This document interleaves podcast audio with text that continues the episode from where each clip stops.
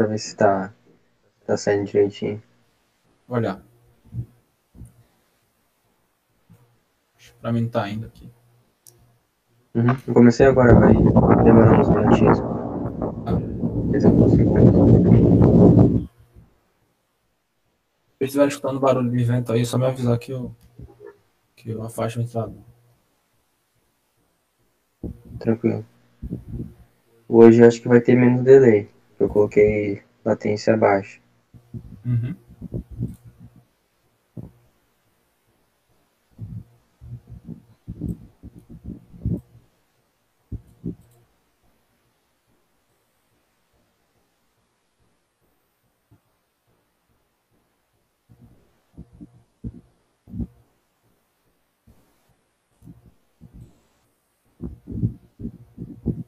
Começou?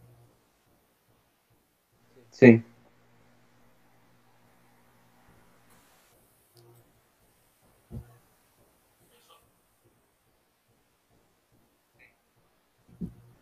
Deixa eu só pôr as questões aqui que eu vejo lá como é que tá. Não, o áudio tá normal. Vou ler agora. Uhum. Tá de boa. Show então.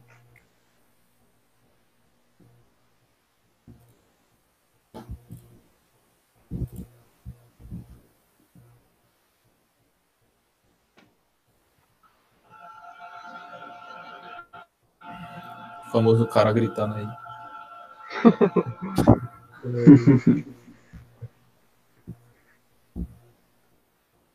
Nossa, é a questão aqui.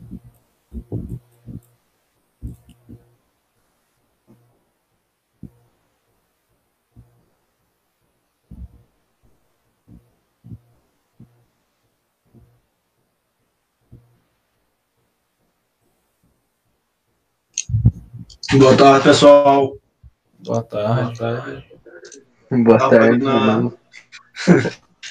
Eu tava olhando a retrospectiva do Spotify aqui. Tava viajando. Susto também, velho.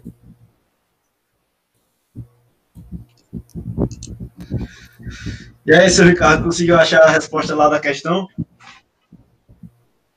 Ah, que eu mandei lá no grupo? Sim. Sim, sim.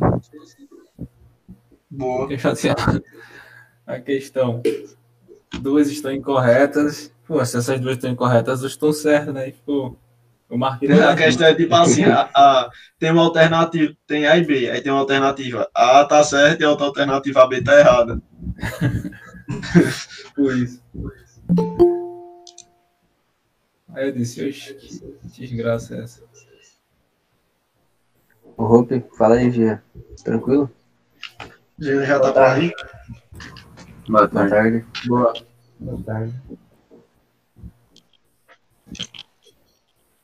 Ó, quando eu chego. Ainda bem Cadê que a o câmera? tava aí. Cadê a camisa aí, ô Gabriel? Camisa pra sua ocasião. Camisa é só pra entrevista. Então. Tá louco. Tá morrendo na entrevista de calor. É, foda.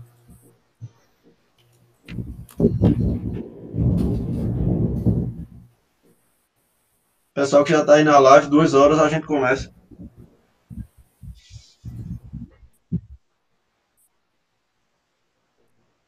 Tudo tranquilo aqui, Gia. O Gia perguntou se tá tudo tranquilo com a gente. Ah, pô, que tá. Tudo na Ah, pro. Gabriel não precisa nem perguntar, né?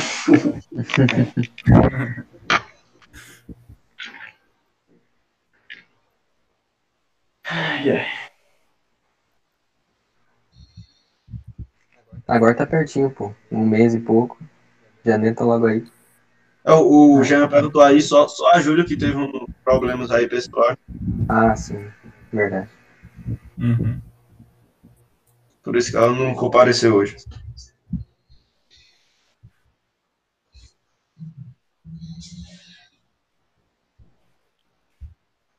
Eu vi que o Maltano agora tá colocando nos vídeos dele a nossa, o link da nossa reunião. Que isso. Moral.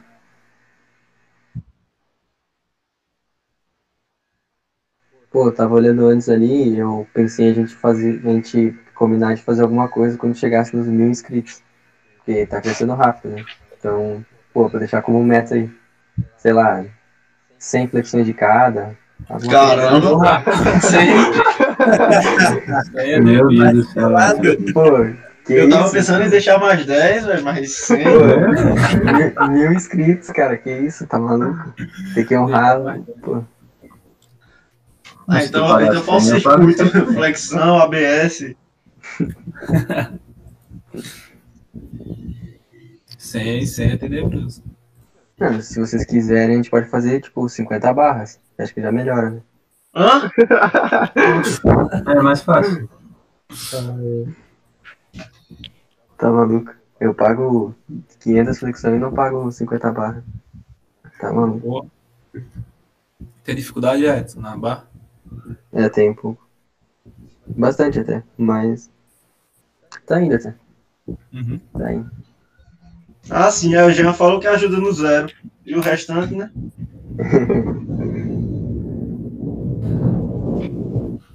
Vai ajudar no zero também.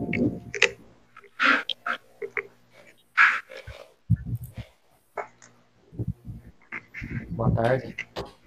Boa tarde. Boa tarde. Buenas.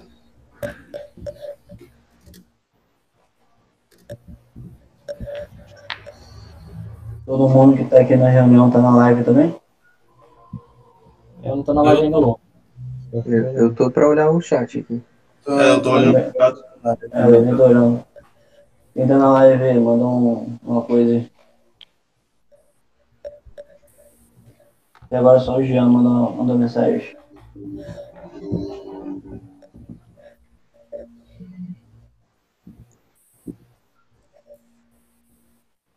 Vi que entrou um pessoalzinho lá no, no grupo, o pessoal da live.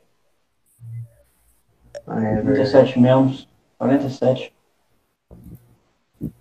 Pô, por falar nisso, alguém mandou o link da transmissão lá? Tô mandando agora. Ah, beleza. Esse Everton Tá é bom. todo providência. Ah, subcomanda, né, pô? E aí, boa tarde. Boa tarde. Fala. Boa.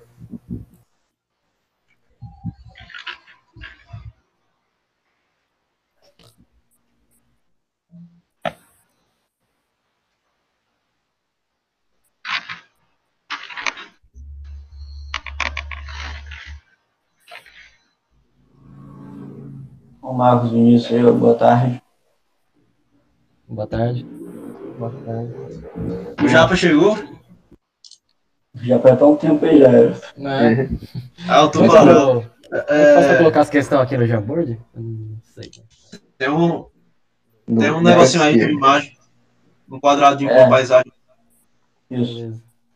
Ah, tá. Dois, dois abaixo da, da flecha ali. Quem tiver aí questão já vai colocando no Jamboard. Qual é o nome lá que tá no YouTube mesmo? Oi? Pô, esse cara não é inscrito, não.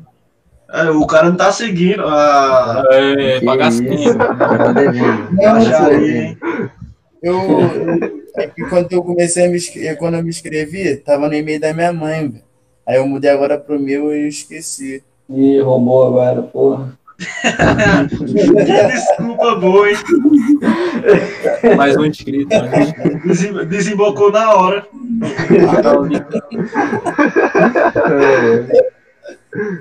Olha aí no, chat aí, ó. É, é igual aquele vídeo, pô, não sei se vocês já viram, que tá um cara assim, ele tá, tá de serviço, aí ele tá dormindo, aí o maluco chega pra pedir pra ele assim, pô, tu tá fazendo o quê? Tá torando, não sei o que. Ele, não, não, tô rezando, senhor. Amém. Tenha um bom dia, não sei o que. Eu já vi, já. Já lá. O cara que senhor abençoou o rodante, um outro Sim. serviço. Nossa, meu WhatsApp ficou em francês agora. Eita porra. Eu não entendi não o que o Rafael falou aí. Pensei que ia perder o circular que saí da facu quebrou. O ônibus, pô. A pessoa queria Ué, perder. circular. Boa tarde, boa tarde. Boa tarde. Ah. Ah. Aí tem, tem alguma coisa de errado, pô. Tem 12 Queria mais pessoas de 8 mil aí, hein? E 11 likes.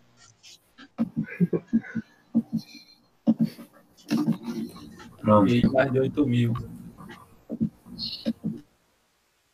Isso. Ô Luiz, o que a gente tava falando hoje mesmo? Você pediu ajuda?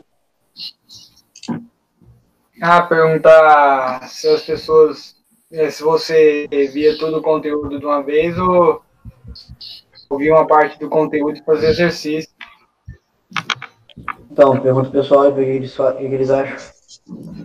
É, vocês acham melhor, tipo, dando exemplo, vai ver funções, ver a parte inicial de função, aí faz exercício, aí depois vê função composta, faz exercício. Ou vê tudo e depois faz exercício. Vocês entenderam É, eu acho que o caso é quando você vai pegando cada, cada, cada assunto desse e fazer os exercícios de fixação. E depois, quando você for fazer os exercícios para revisar, aí pega de novo. Não sei Oi, se o cara, tá, faz. uma- tá uma ventania desgraçada aí. Eu tô na cama, né? O Ricardo tá correndo na praia e conversando com a gente. Tá passando os ventaninhos. Ele, que- o Luiz dizer o seguinte, por exemplo, é, estuda função inversa, aí faz exercício. Estuda função composta, faz exercício. Entendeu? Por aí vai. Ou estudar todo o conteúdo de função primeiro e depois fazer os exercícios. Isso, que- isso que ele quis dizer. Na minha Então, opinião, fala. do jeito que Vai, eu fala. faço, do jeito que eu faço, é, eu, cada capítulo eu vejo função inversa. Eu vou lá e faço exercício. Cada que aí te ajuda no, no tipo, para ver o que você aprendeu concretamente, entendeu? Aí, tipo, tipo, tu travar em alguma questão, mas, tipo, é questão básica, não é questão da SpaceX. Tu não vai entrar logo na questão da SpaceX, né? Questão Isso. básica. Caso você esteja com a dúvida ainda nessas questões básicas, aí você não, não aprendeu direito, aí volta, entendeu? Por isso que é bom fazer sempre questão depois. É fazer só esses exercícios de fixação mesmo. Isso. E isso Não também vale para outras matérias. Isso também vale para outras matérias. Por exemplo, a gente vai estudar espaço natural agora. Você estuda todo o espaço natural, todas as, as- todos os assuntos, e depois vai fazendo exercício de cada um sobre, o, sobre esse tema. E às vezes pode, pode haver é, coisas juntas, sabe, desse, é, desse tópico. Sim. Tem muita questão que envolve mais de um. É. Foda de fazer que o Thiago tinha falado é que dependendo certos assuntos não tem tantas questões, né? Em matemática tem, mas em outras matérias tem alguns assuntos É, que tem eu- menos questões. Mas aí tu pensa ali, procura, se, for o caso, algum, algum tipo mais específico, sei lá, função par. É difícil ver esse tipo de questão, tratando especificamente de função par. Mas aí, mas aí você procura. Só que o que aqui agora tem bastante questões. E tem questão também que, tipo assim, de outra matéria, no caso, você tá é, precisa de duas aulas, entendeu? Para terminar de ler o tema inteiro. Aí tu não vai fazer exercício. É, o Stilson veio, aí. Agora vai dar bom, hein? O Stilson tá aí. Fala aí, Chico. Ei, Steve, É, bora começar, né? Boa Quem trouxe tarde. mais questões já, começa, já fica mais equilibrado mais na frente. vai lá, vamos lá, vai pra aí. Eu trouxe um duas aí sobre estratégia de estudo, mas vamos iniciar mesmo. Se bater 20 likes, tem flexão no final da reunião. Ih, será que? Aí é, Neto. É, tem gente devendo na passada, é verdade. A galera que não pagou, o Luiz não pagou, ó. Quem não É, mas nem citar nomes. Quem saiu antes aí, ó. É. Aí, aí já paga, já paga o. Vamos lá. Ricardo vai começar aí. É, só fala pro pessoal, ó, é, pergunta, é, manda pergunta aí no, aí no chat, beleza? Que eu vou estar vendo aqui. Beleza. É, qualquer dúvida, vocês mandam aí no chat. Acho que todo mundo escutou, né? Você escutou?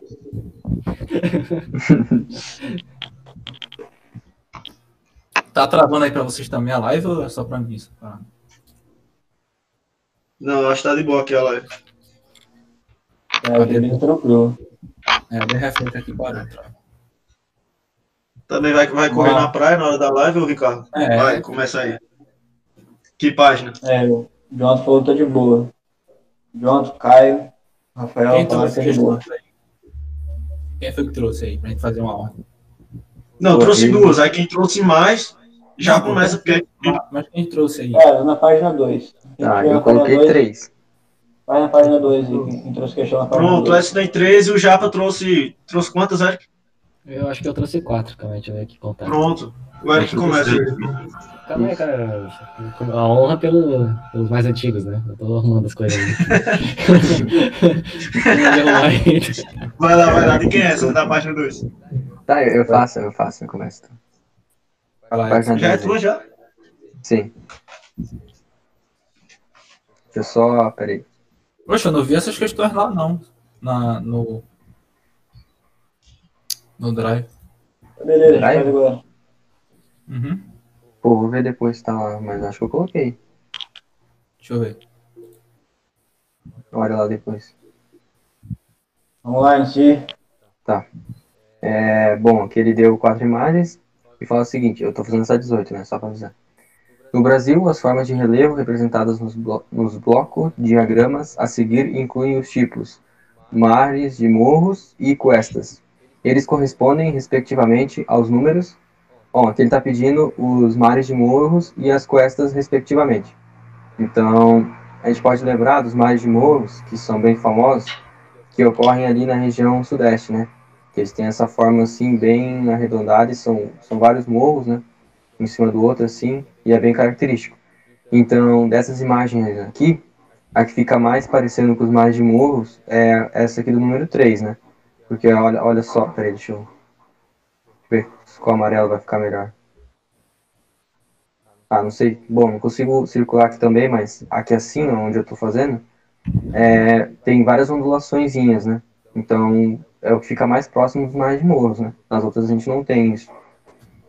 E a outra que ele fala é das questas. As questas, elas são, é, exagerando, eu vou primeiro mostrar mais exagerado para depois vocês verem na imagem, que eu achei mais difícil de ver na imagem. É, elas seriam mais ou menos isso daqui. Elas têm uma inclinação mais, mais suave para cá, para um lado, e do outro lado elas são bem curvadas, assim, tipo, direto, sabe? É tipo um, um penhasco. Então, se tu for analisar, é, a, a, a imagem número 4 é o que mais caracteriza uma cuesta. Porque aqui assim, onde eu estou fazendo de vermelho, é bem suave o declínio, e aqui assim, de azul, ele é mais acentuado. Então, por isso que caracteriza uma cuesta. Já aqui já não tem, é mais plano, na número 2 aqui, e na 1 também não tem cuestas, né? Porque também aqui assim já é bem mais plano e tal. Não tem esse declíniozinho. Então, gabarito, deixa eu só diminuir aqui o zoom. Seria a letra C, 3 e 4. O nome é esse mesmo, Cuestas? Ou Isso. não? Cuestas. Não, tô falando. Isso tá em espanhol ou tá na língua portuguesa? Não, tá. É o nome geográfico Português português, mas deve vir. Aquela dos, aquela dos ali é as chapadas, não é? Isso. Ah. Tem formato de mesa. Elas Bom, são bom. bem chatas, assim. E, E essa quarta aí é o quê? Ah, já falou. Ah, um. Pois é, eu, Eu também confundi, Ricardo. eu, a 1 eu fiquei pensando no tempo, mas sei lá, não cheguei numa conclusão muito satisfatória. Não sei. Talvez seja uma chapada também. É a Mas, transposição do Rio São Francisco. É, É que eu achei bem estranho porque tem dos dois lados esse, esse é um vale, né? vale. É, eu acho que é um. Tem um nomezinho, deixa eu ver se eu acho. Pô, eu, eu varei o que, cara? Oi? Não, mas mantém. Ah, não- vocês não acharam as questões? E fala também de mares de morros Não, no. Sudeste, que ocorre no deslizamento no Sudeste, né? Sim. Dá É, pra Ligar isso aí. Eu É também. um ponto bem importante. É, não tava no PDF não, mas deu pra entender. Eu entendi aqui. Se alguém tiver alguma dúvida, aí já manda aí. Ah, beleza então. Então, foi mal aí pelo vacilo. Não, pô, bati a cabeça na parede agora já era. É, nada que umas batidas na parede não resolva. Uhum.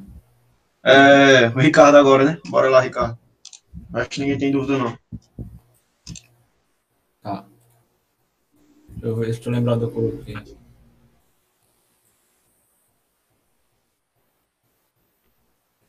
Bom, já fez essa daí, eu vou fazer uma de camadas da atmosfera, então. Cadê? Na página 4 aí. Pô, 4, ó, na página 11. Beleza. Diferença da gota. É porque eu vi o número da questão, pô, aí... Falei sem querer. Pode ir, eu coloquei aqui. Beleza. Ele fala o seguinte: em relação às camadas da atmosfera, assinale V para as proposições verdadeiras e F para as proposições falsas. Eu vou falando aqui e vocês vão dizendo se está falso ou verdadeiro. Aí, caso alguém tenha dúvida, eu tento explicar. Tá. Brasil. Na primeira aqui ele fala. Exosfera é a camada mais extensa da atmosfera. Nessa camada orbitam os satélites artificiais. Correto ou não? Correto. Todo mundo concorda? Sim, concordo. Aham, sim. Boa. Verdadeiro. Na B ele fala: "Trospo- troposfera é a primeira camada da Terra. Nela ocorrem os fenômenos climáticos. Correto ou não? Correto. Boa. Na C ele fala: termosfera é a última camada da atmosfera. Nela, o ar é muito rarefeito. Verdadeiro ou falso? Não sei. Pensa aí. Eu acho que é falso. É falso. Boa. É, pelas alternativas ali, aí eu ia no falso, mas eu não sabia. Ah, Não. Ó, ó, ó. Tem que saber que a termosfera ela não é a última camada, né? A última camada é a exosfera. Então a termosfera ela fica é a penúltima, na verdade. Então aqui você já elimina ela. E o ar é muito rarefeito, isso é na, na última, ele fala: "Estra- estratosfera inicia-se a partir da troposfera. Nela quase não há umidade. Correto ou não? Correto. Correto. Correto. Então, gabarito aqui a gente verifica na letra D, né? Vocês têm alguma dúvida com relação às camadas da atmosfera? O, o, o Jonathan Rodrigues perguntou se alguém sabe o significado de rarefeito. Por conta de oxigênio. É. Um rarefeito é. Tem, tem uma relação com tem uma relação com a pressão também, né? Sim, quando o ar está muito disperso na, na atmosfera, aí é um ar rarefeito, sabe? Mas eu posso estar falando merda Eu depois. trouxe uma questão sobre isso. Na, é... Peraí. Vocês ainda estão nessa página, né?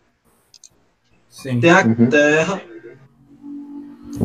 Aí tem tipo a atmosfera tá todinha sobre a Terra. E a atmosfera também faz meio como se fosse um peso. Então, Deixa eu colocar um. Deixa eu, deixa eu colocar uma imagem aqui da camada da Terra. beleza. Pô, eu, Enquanto vou desenhar, Da? Terra não, da Terra não, da atmosfera. O ser humano tá aqui, Se ó. quiser, eu faço. O bonequinho. Se quiser, eu faço a minha. Já, Tá travando aí. A sua, sua, já explica a, isso. sua, É a página 6. a sua, a sua também Então é deixa sobre a camada da atmosfera? Então, Oi? Vamos Eu não entendi, não. Deixa a o Rafael explicar, porque ele vai falar sobre o ar É. rarefeito. Ah, a questão do Rafael falar sobre isso, então bora se embora. qual é a página? Ó, O Gabriel falou que é algo não Não daí, Mas é né? isso mesmo. Tipo, aqui embaixo tá, tá o peso do ar, em cima não tem tanto peso do ar. Mas Não, aí mas- o Rafael vai. vai- Vamos esperar o Rafael, sem precocidade. Sem precocidade. Coloquei aqui, pode ir. Já tá todo mundo aí na página 6? Tô na seis, tô na seis. Eu também. Ah, sim, essa questão é boa, fiz. Observe a imagem a seguir e associando seus conhecimentos, julga as afirmações sobre ela. Ela vem em São Paulo, ela mostra aqui uns 750 metros de, de altitude, e Santos, que é no Ah, nível do tá. mar. Aí tem a coluna, a coluna de ar, ó, maior pressão atmosférica, referente a Santos, e a menor pressão atmosférica, e menor coluna de ar. Porque quanto maior a pressão atmosférica, mais, mais abundante vai ser o ar. Tem até uma alternativa aqui sobre isso. Ler a imagem faz referência à pressão atmosférica. Também podemos inferir que, analisando apenas a altitude como referência, Santos apresentará maiores temperaturas do que São Paulo. Isso é verdade, porque São Paulo é mais alto, tem maior altitude do que Santos. Né? Então, a gente sabe que quanto maior a altitude, interfere na temperatura, vai ser menor. Então, essa é uma verdadeira. A 2. Quanto maior a pressão, mais rarefeito o ar tende a ficar. Essa aqui está errada, porque a gente já falou. O, quanto maior a pressão atmosférica, mais abundante o ar fica. Então, aqui em Santos, o ar é mais abundante do que em São Paulo. Então, essa aqui é falsa, a 2. 3. Em São Paulo, o ar é mais rarefeito do que em Santos. É o correto. Menor pressão atmosférica, maior, é, menor o, o ar, mais rarefeito ele fica. Deixa eu te dar uma três verdadeira. Eu uso um aqui.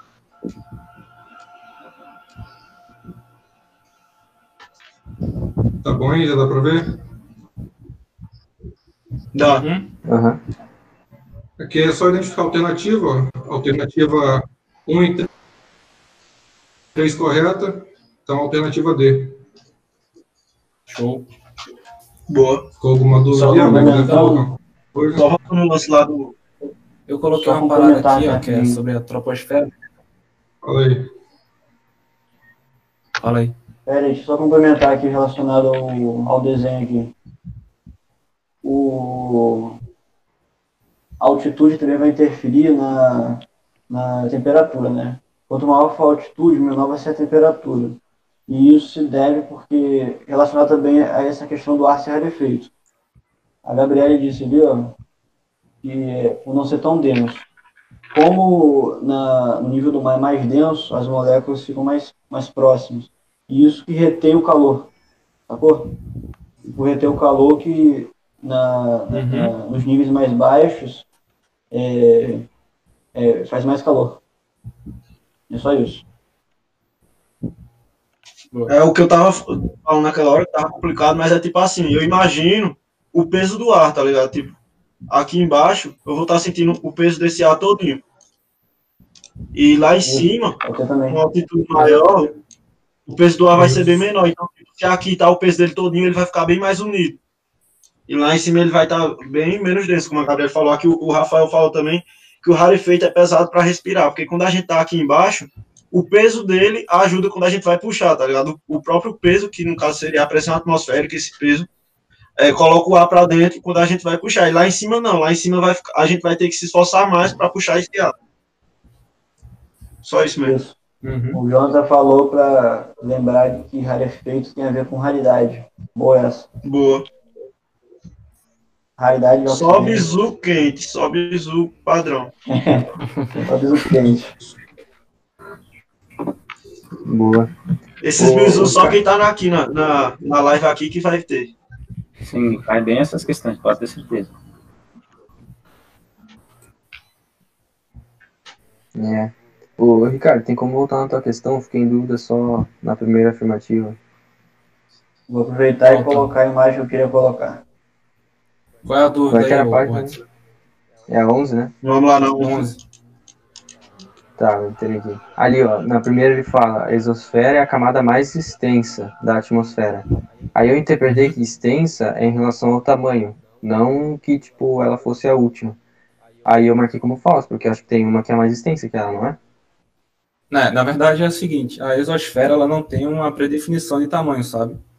Então ela vai dar é, é, na exosfera as partículas começam a se soltar da gravidade da Terra, sabe? Então dali para cima é tudo o cosmos, espaço sideral. Então ela não vai ter uma definição, sabe, de tamanho. Então ela se torna mais extensa. Mas a termosfera Não, ela e, e você pode olhar, pode olhar também, desculpa aí, Ricardo. faz, fala, fala. Pode olhar também, tipo, quanto maior o raio, tipo, a Terra tá aqui no meio. Pera aí, deixa eu pegar o lápis aqui. A Terra tá aqui no meio, quanto maior o raio, maior vai ser o tamanho dela, né? Tipo, Não, essa pô, daqui vai ser menor. Em extensão. Não, Ou mas não? Depende. Tá errado esse não, raciocínio. Mas é a partir da outra. É. Por exemplo, Tipo, ó, ó, fala aí, fala aí, Edson, foi mal. Não, não, pode, pode falar. Ó, a mesosfera ela começa de 50 quilômetros da, da, a partir da estratosfera e vai até 80 quilômetros tá, na imagem aqui. Aí o tamanho da termosfera vai contar desses 80 quilômetros até, por exemplo, 700 quilômetros que tem aqui na imagem. E eu vi também Usei uma aula... o laser Tá. para indicar. Aqui, ó. E eu vi também uma aula que vai depender muito do, da, dos raios do Sol, sabe? Depende também da estação do ano, aquele negócio solstício e equinócio, porque a termosfera ela varia o tamanho dela, sabe? Então, por exemplo, em alguma época do ano, ela vai ter um, um tamanho de 700 quilômetros. Em determinada outra época do ano, ela vai ter um tamanho de 150 quilômetros. Então, isso vai variar bastante. Aí cabe um estudo maior sobre isso, né? Mas eu acho que a PrEP não vai cobrar essa, tão específico assim, não. Hum, entendi. Só passar um bisu aí, ó. Permite. Eu vi isso na, na aula da professora lá. Um bisu. Permite. Troposfera, estratosfera, mesosfera, ionosfera, termosfera e exosfera. Coloquei aqui escrito. Cada um é de uma camada. Aí é só você ver, né, escrito as camadas, aqui que tá em inglês, tá bom? Mas Uhum. É, só ver as camadas e lembrar desse nome, porque eu, era o que eu usava. É, boa, boa. Lembrando que a ionosfera, ela deixou de ser uma camada, né? Agora é uma subcamada. Ela parte da mesosfera até o final da termosfera. Não sei se você Aí essas. Aí Mas é esses bom. desenhozinhos aqui, ó, mostram algumas informações importantes, ó. Por exemplo, a camada de ozônio fica na estratosfera. O, a aurora boreal ocorre na termosfera e os satélites. Por aí vai. Cara, agora eu vi uma aula que os satélites eles ficam na exosfera e a aurora boreal também, né? A aurora boreal o austral também acontece na exosfera. Isso é meio controverso, porque eu já vi a professora falando que a aurora boreal acontece na termosfera e o satélite na exosfera, e também já vi outros professores falando o contrário. Então, aí eu não sei quem acreditar, né? E se cair uma parada dessa, vai ser difícil. Assim, Fica nas aí. imagens que você vai ver no, no, no Google, a maioria está na, na mesosfera, ocorrendo a aurora boreal. Mas também tem outras que ocorrem na termosfera. Não, eu falei o quê? Eu falei termosfera ou mesosfera? Meso. Meso. É. Então, na termosfera, no caso, falei errado.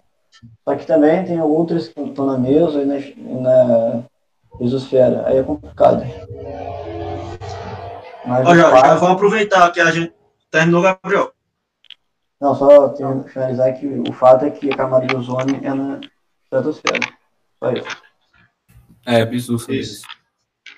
É, isso mesmo. Aproveitar que a gente tá nesse das esferas e fazer logo a minha na página 9.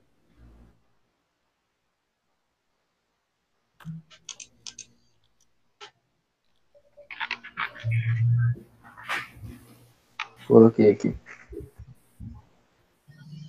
Bem simples, né?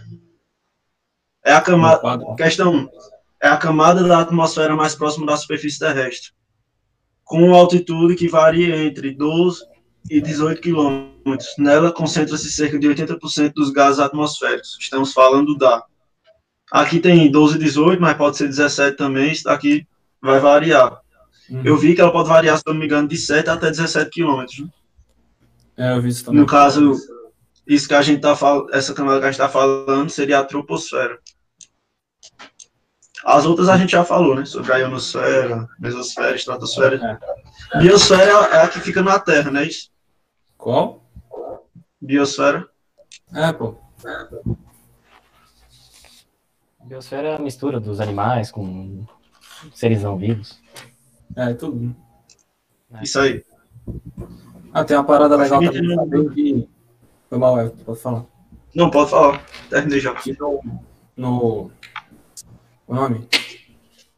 Pô, me esqueci o nome, mas é, na faixa da linha do Equador, cara, é, geralmente a, a troposfera ela vai mais além, sabe? Porque a Terra ela é meio achatada no meio, então vai aumentar a, a, o tamanho dela. E no, nos polos é o contrário, né? Vai diminuir um pouco, geralmente tem 8 km, 7 km no Polo Sul e no Polo Norte. Bisu. Intertropical, isso. Querendo lembrar.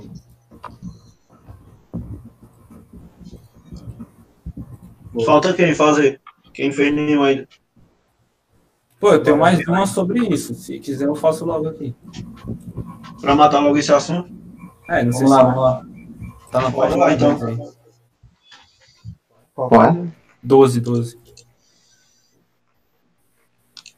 Vou fazer aqui.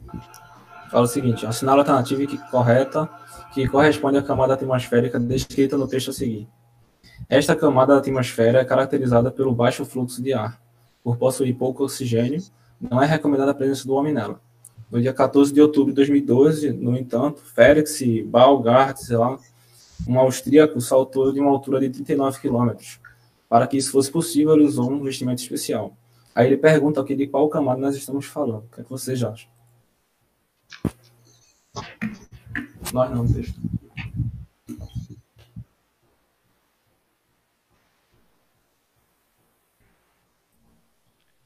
Fala aí, Claudio. Eu acho que é estratosfera. Também acho. Também. 39 quilômetros? Boa.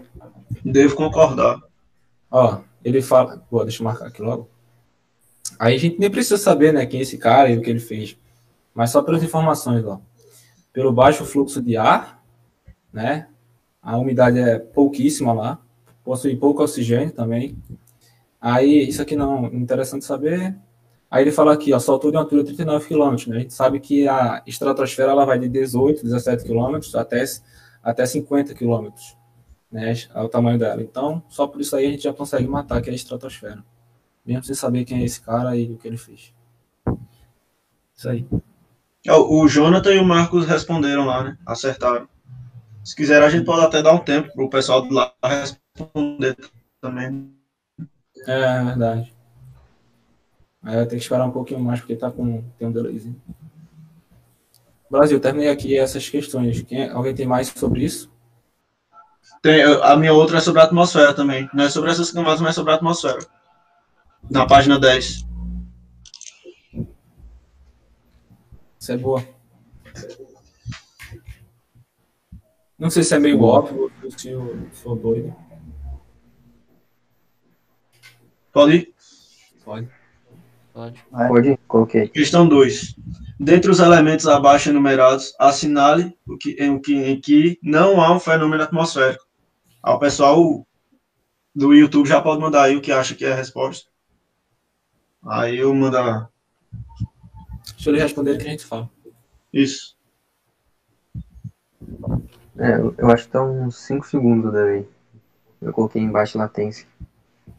Uhum.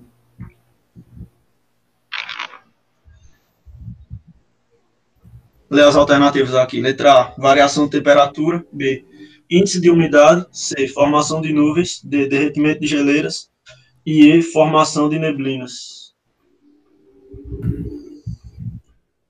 Rafael já respondeu ali, ó. Rafael Gomes falou letra D. Eu vou de D também.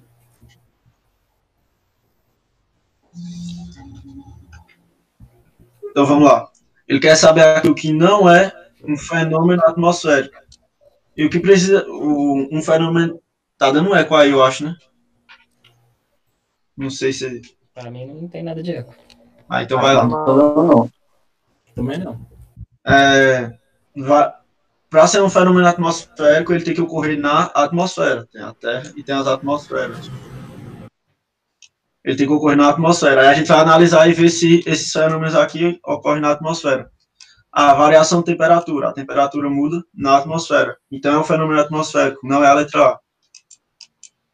Índice de umidade. Acontece na atmosfera. A atmosfera tem índices diferentes de umidade e pode variar de acordo com a região ou com a atmosfera. Formação de nuvens. Só olhar para o céu que a gente vê também que acontece na atmosfera, né? Então não é a letra C. Derretimento de geleiras não acontece na atmosfera, acontece na superfície. Por isso que o pessoal acertou aí o Rafael, Marcos, Rafael da Costa, Gabriel, o Jonathan, todo mundo falou que é a letra D. Então, acertaram. Por que a letra D? Porque o derretimento das geleiras não acontece na atmosfera. Ele acontece na superfície. Aqui é a superfície terrestre, aí tem as geleiras. Vai derreter na superfície. Não é uma coisa que acontece na atmosfera. E formação de neblinas também é na atmosfera, né? Que acontece no ar. Então é isso. Quem tiver alguma dúvida, podem mandar. Muito bom.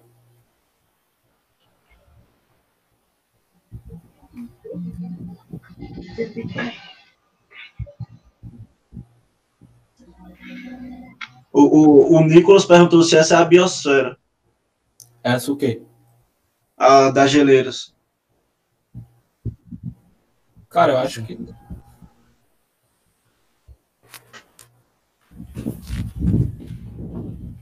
E a biosfera é meio misturada, né? É meio vago. Daquilo que eu lembro das aulas de biologia, né? É, biosfera, se você lembrar de bio, bio, vida, né? Então. É toda a vida. vivos, né? Sim. Daquilo que eu lembro da, da escola, assim, era a mistura tanto de orgânico quanto orgânico na superfície da Terra. Uhum. Eu só lembro de genética. Nossa, genética é uma coisa que eu não vi. Ah, velho, era muito azão e azinho na parte de genética. Coelho preto, marrom, coelho, sei lá. O negócio da ervilha lá de Mendel. é louco. O cara quer me doidar com aquelas ervilhas, bora lá pra. biologia na pele. Nossa, quem me fala, cara. Nossa, estaria fudido. Doideiro, cara, passar. Só lembro que briófita vascular. Só lembro disso. Não, aí. Tem o próximo quieto. que vai fazer. Falta o Eric, né? Quem não fez nenhuma. Não fiz ainda. E o Bruno, cara? Eu também. Eu fiz nenhuma, mas também não tenho medo disso, que de atmosfera. Senão vai ficar tudo pra ficar do, do. Vai ficar tudo pro final, o Eric. Melhor fazer uma logo e intercalando. Beleza. Tá. Página 15. Acho que é agora. É a questão da, da Mackenzie, isso daqui. Eu tenho um texto em, em cima lá, mas só que estava em outra página, então não coloquei. Também não faz diferença. Uhum. Ah, tendo por base a formação geológica brasileira, considere as afirmações abaixo. Afirmativa 1. Território brasileiro está no centro da placa tectônica sul-americana e, portanto, menos sujeito a ter- terremotos fortes. Então, no caso aqui, eu coloquei uma fotinha. Se você for ver, é exatamente isso que a 1 disse, né? Você vê que o Brasil está aqui no meio. Aparece meu mouse aqui. Dá pra ver. É. Usa, usa pra, pra indicar as coisas um, o laser que tem ali do lado. A- O último da barrinha. Que aí não fica com. Ah, beleza, beleza. Que tem um sinalzinho do flash ali. Aí o Brasil fica. ah, beleza, beleza, beleza. Consegui achar. O Brasil fica aqui no meio, então, portanto, não vai ter tanto choque de placa tectônica. Então, não vai ter terremoto forte. Ah, afirmativa 2. A formação geomorfológica brasileira data do período terciário da era Cenozoica, possuindo um perfil to- topográfico com reduzidos desgastes erosivos. Então, não é somente da parte da era Cenozoica, também da Proterozoica. E também aqui fala que reduzidos desgastes erosivos. Como o Brasil tem a maior parte do território de bacia sedimentar, então tem grande desgaste erosivo. Então, essa daí é falso. 3. Devido à sua formação pré-cambriana, encontramos um subsolo rico em minério de ferro. Isso daí é verdade. No período pré-cambriano tem, tem a formação das, dos estudos cristalinos. Aí você ter o destaque ali da Serra dos Carajás e o quadrilátero ferrífero. Então a 3 é verdadeiro. O território brasileiro é formado apenas por dobramentos modernos. Isso daí já é falso. É a 1 e a 4 são contraditórias. Uhum. Então, como é, que- como é que ficou? O território brasileiro está no centro. A 1 é verdadeira. Saber. A... E a 3 é verdadeira. 1 e 3. Boa. É, eu acho que é importante é, ressaltar também que devido a antiguidade do território brasileiro ele vai ser baixo também. Não vai ter tanta altitude, porque ele é muito desgastado nos planaltos e tal. Isso também é, às vezes é cobrado. Verdade. Boa. Ô, mano, descobri uma nova placa tectônica aqui, ó. Placa de Scott. Pô, tu falou isso na última reunião, cara. Oi? Te lembra que tu falou, pô? Bah, não conhecia essa placa. Ah, pô, pode crer. Isso foi o tempo que ele passou na, na baixa, aí voltou pra ativa, tá assim. É, perdi a memória. Isso é legal. A Gabriela e o Rafael acertaram, mandaram lá a letra B. No livro do, de- do Magnoli, falam que são, assim, são sete placas principais e, contando ali, são 15 placas secundárias. Quer dizer, 15 placas no total. Hum, Sete principais e 15, e 15 no total. O Jonathan perguntou se essa placa aí de Scott, Escotia não tem nenhum país nela. tem não. Ah, eu Nem a ilha de sei. Falkland também não fica não. Ela É, fica. Falkland fica mais ali em cima, né? É, Talvez ela- tenha alguma ilha ali, tá ligado? Daí, teoricamente, tem um país, mas. Deve ter algum domínio britânico ali. Talvez. né? é, Maldivas, né? Mas eu não sei não. Mas assim, país considerável não, Jonathan. Senão a gente saberia. Você tá no Google Maps. Eu não entendi. Ô, ô, Ricardo, tu foi falar e ligou o ventilador aí. Voltou a correr. Ah, tá fazendo barulho, né? Vai, Agora tá. não. Ah, é porque quando eu coloco É. no lugar, eu pego. Outro ponto é que dobramento moderno, aqui do livro do Magnoli, tá falando que é no Cenozoico que é formado. Isso. Inclusive, a Gabriele falou isso aqui no, no chat. Ah, beleza. Ah, não Tem, tem tá. sim. Tem a ilha Geórgia do Sul e Sandwich do Sul. Meu Deus. Aí, tem duas ilhas lá, o Jonathan. Tem mais, pô, tem mais, tem perto aqui do da Antártica também. É, mano. Tem um aplicativo que o, o Vinícius falou uma vez. O Vinícius nem tá aqui, né? Que tem todos os países, assim, pra treinar país. Eu não acho muito útil, não, mas pra quem gosta de conhecer assim, eu nem lembro o nome. Tu lembra, Gabriel? Negativo. É gel alguma coisa, sei lá. Ô, tem um de matemática que é bom, é GeoGebra.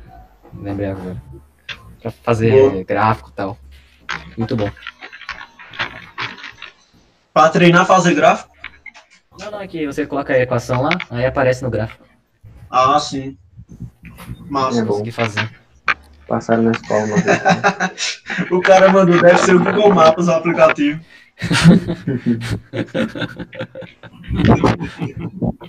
Esse daí é massa. Esse é o melhor que Isso é tem. bom pô, pra conhecer os países. Tem todos. Ah, próximo Quem agora. faz a próxima? Faço eu. Página 5.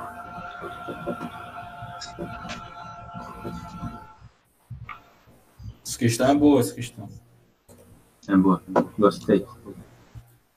Podemos? Coloquei aqui, ir. Beleza. O solo é um componente terrestre essencial para os seres vivos e também para a realização das atividades econômicas, de forma a ser considerado um importante recurso natural. Em termos de composição geomorfológica, pode-se afirmar que os solos ah, constituem-se em ambiente de erosão e acúmulo de material sedimentar. Consolidam-se a partir de fatores exógenos do relevo. São os pontos de partida para a formação de todas as rochas terrestres. É como característica a alteração mina- mineralógica a partir da pressão do ar. Apresentam, apresentam uma maior fertilidade quando livres de compostos orgânicos. Alguém já. Dá um tempo pro pessoal de lá responder, né? O Jonathan já falou que acha que é A. Bora ver o que o pessoal acha. Eu acho que é A, hein? Pera aí, deixa eu dar minha resposta, eu anotei aqui. Eu anotei aqui. É porque eu tava fazendo pô, aí, pera deixa eu só achar.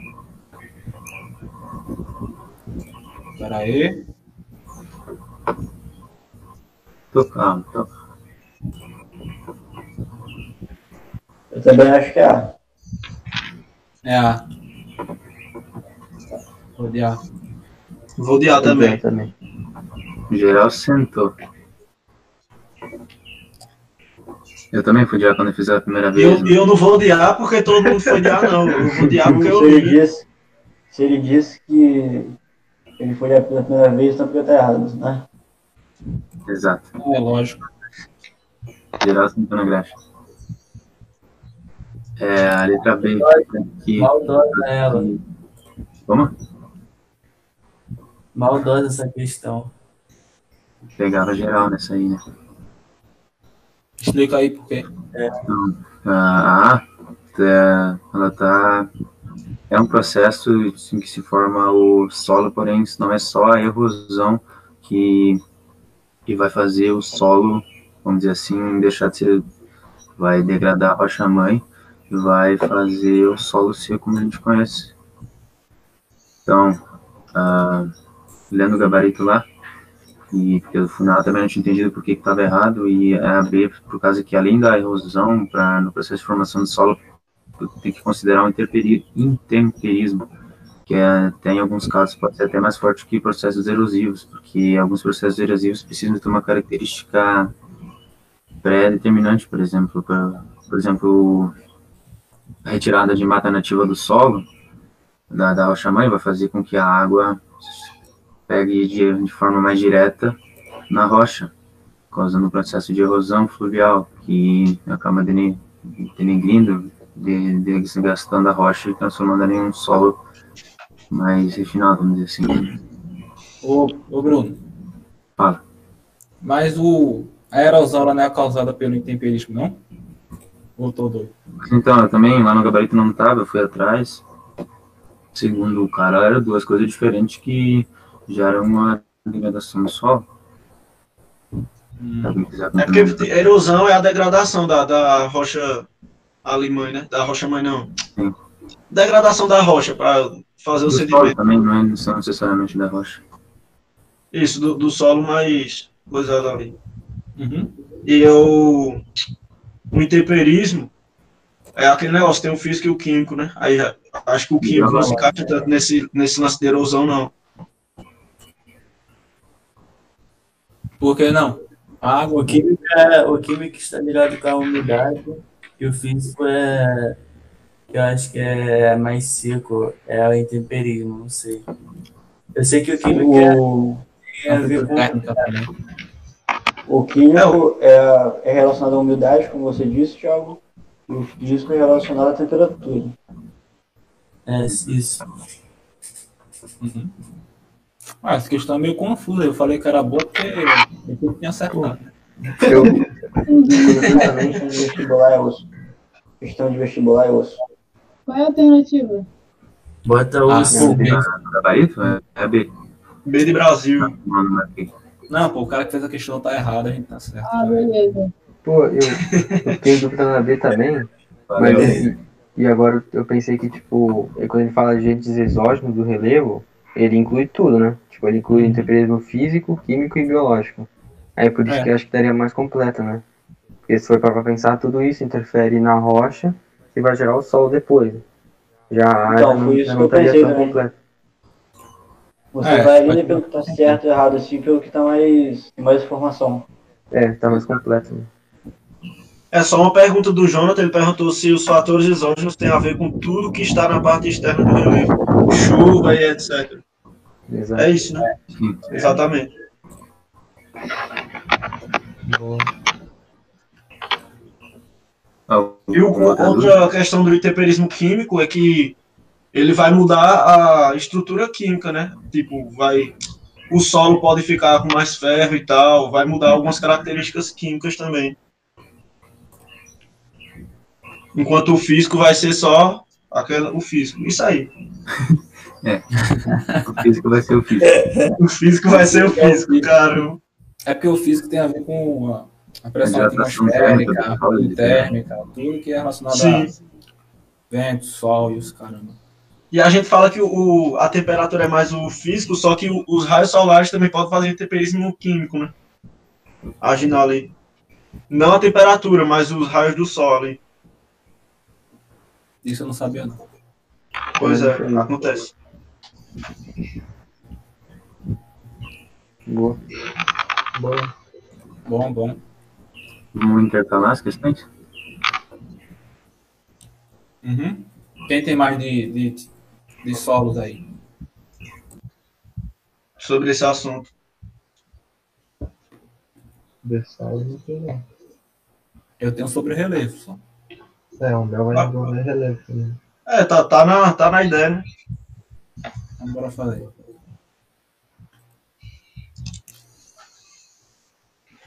Oxe, tenho não, pô, tô ficando doido. Não é sobre crime. ah, não, não, tem sim. Peraí. Ah, sim. Eu vou deixar a imagem bem pequenininha aí pra vocês poderem fazer. Tá na página 8.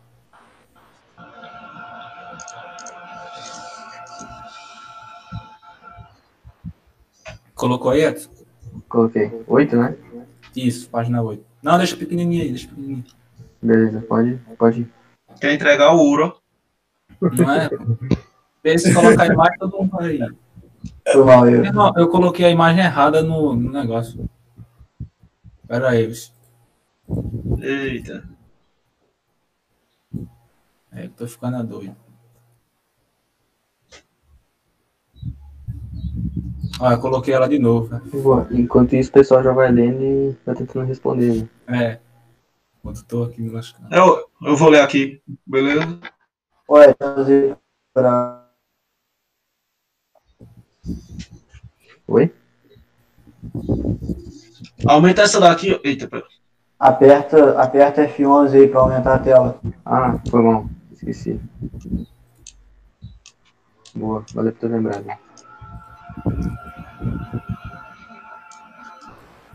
Tá, eu vou ler aqui então. Ele fala o seguinte, ó. Regiões que apresentam níveis muito elevados de altitude costumam apresentar climas mais frios, em função da menor pressão atmosférica existente nesse tipo de ambiente. Aí, o tipo de relevo que registra a ocorrência dos fenômenos acima apresentados é letra A, depressões relativas, B, depressões absolutas, letra C, planaltos, letra D, cadeias de montanhas e letra E, planícies. Vocês vão de qual aí, pessoal da, da reunião e da live? Só mais só pra eu ler de novo em cima. Tá.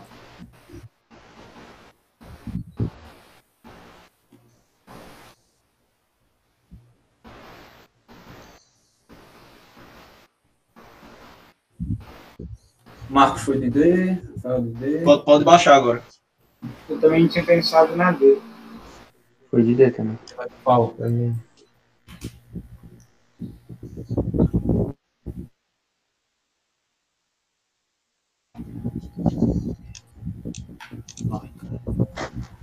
Todo mundo vai de D? D, D. Eu tô entre, eu tô entre D e C, ó. Eu também tô entre essas duas. Escolha, escolha. Perdi um tempinho Pra, pensando pra contrariar, eu vou na C. Eu vou C de junto com céu. ela. Vou um C de céu. Acho que é D mesmo. Vou diminuir a questão só para apoiar mais. eu lá. Beleza. Eu vou de D. Agora, Vou de C. quem foi de C se lascou. A resposta é a letra com porcaria. Olha aqui, galera. ter na prova. Pera aí que mexeram aqui. Deixa eu apagar aqui. E que presta atenção, né? Que ele fala aqui, ó, regiões que apresentam nível de segurança mais elevado de altitude costumam apresentar climas mais frios. Beleza, tipo de relevo que regiões conhecem o acima de estado é montanhas, né? Que ele fala aqui na letra D, cadeias de montanhas. Então, eu coloquei um exemplo aqui do que é depressão relativa, né? Que ele não, que ele fica acima do nível do mar. A depressão absoluta, ela fica abaixo do nível do mar. O planalto, que a gente já sabe o que é, né? Planície aqui também. E esse daqui, ó, que fica entre o planalto, deixa eu colocar o laser. Entre o planalto e a planície, se eu não me engano, é escapa, escarpa, um negócio assim. Só a nível de curiosidade mesmo. E a montanha, ela é a mais alta, né?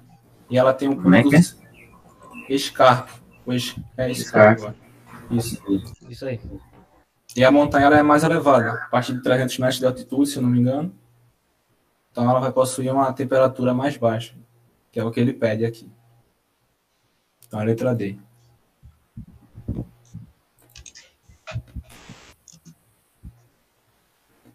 pô, eu, eu fui de D, aí depois eu fiquei com medo de ter estado o Brasil ali, anunciado. Daí eu voltei Não. e vi, porque não, teoricamente não tem montanha no Brasil, né?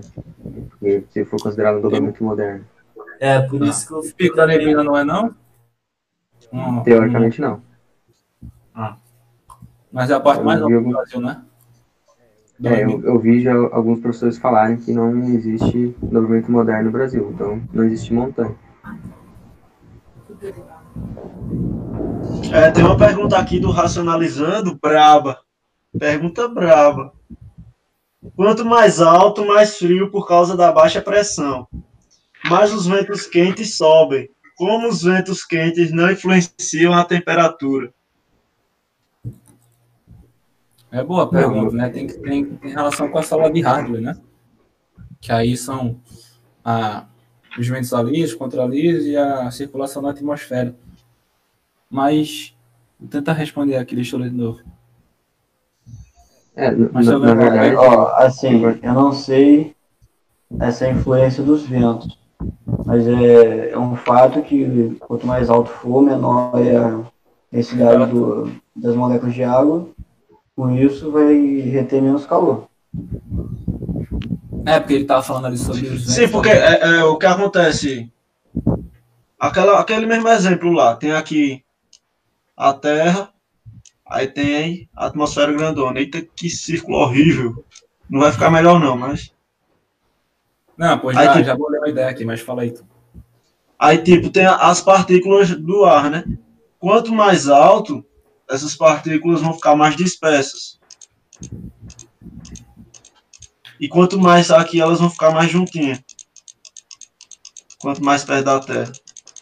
Aí tem aquela parte de química, né? Que a gente estuda, tanto em química como em física, que quanto ma- maior, quanto mais junto elas estiverem aqui, a, a temperatura vai ser maior. Tipo, quanto maior a pressão, elas vão se chocar mais e a temperatura vai ser maior. Por isso que quanto você sobe, que aumenta, aí vai diminuir a temperatura pra elas, porque elas vão estar mais dispersas. Assim como o Gabriel falou, por elas estarem mais dispersas, também não vão reter calor. Mas aí vai explicar por que o vento subindo quente não vai coisar, aí é complicado. Eu associei a, ao magma do interior da Terra. Deixa eu fazer um desenho aqui, porque como que acontece? Tá, tá aqui a Terra, né? Aí vamos supor que é- aqui é um manto. Aí tá o magma e ele vai aqui assim, ó. Ele sobe, aqui ele tá mais quente. E quando ele sobe, porque ele tá bem quente, ele fica, ele se esfria. Em vez de ele esquentar a superfície, vamos dizer assim, né, ele esfria, o por em cima ser mais frio, né, e, e desce de novo, porque quando ele esfria, ele fica mais denso. E fica nesse movimento, sacou? Então eu associei a isso. Eu estava lendo ontem sobre a questão que eu trouxe de inversão térmica. Aí eu vi que esquenta o, o ar embaixo é o solo, que vai refletindo o raio solar, né? E aí ele, como fica menos denso e mais leve, ele sobe e aí se resfria. E o ar está frio, ele, vai, ele tende a ficar embaixo.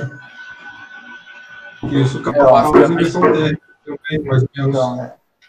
Essa também é uma Tem boa. Tem outra pergunta também mais simples do Nicolas, que ele perguntou se depressão absoluta é abaixo do nível do mar. Exatamente isso. né? Uhum. E aí, racionalizando. Mas o racional botou a gente pra raça. Pra raça. Ah, como é que fala pensar? A gente Racionalizar. Raciocinar, pô. Não é racionalizar, não, é raciocinar. Racionalizar é matemática, pô. É um loop infinito. Racionalizar é matemática. Então ficou nisso daí. O ar quente O sobe. pensamento foi esse, que ele não. Ele sobe, mas ele não esquenta. Na verdade, é ele que esfria, É. porque por causa da alta altitude. É ele que esfria e desce de novo e fica nessa. O pensamento foi esse. Associando com o magma da Terra.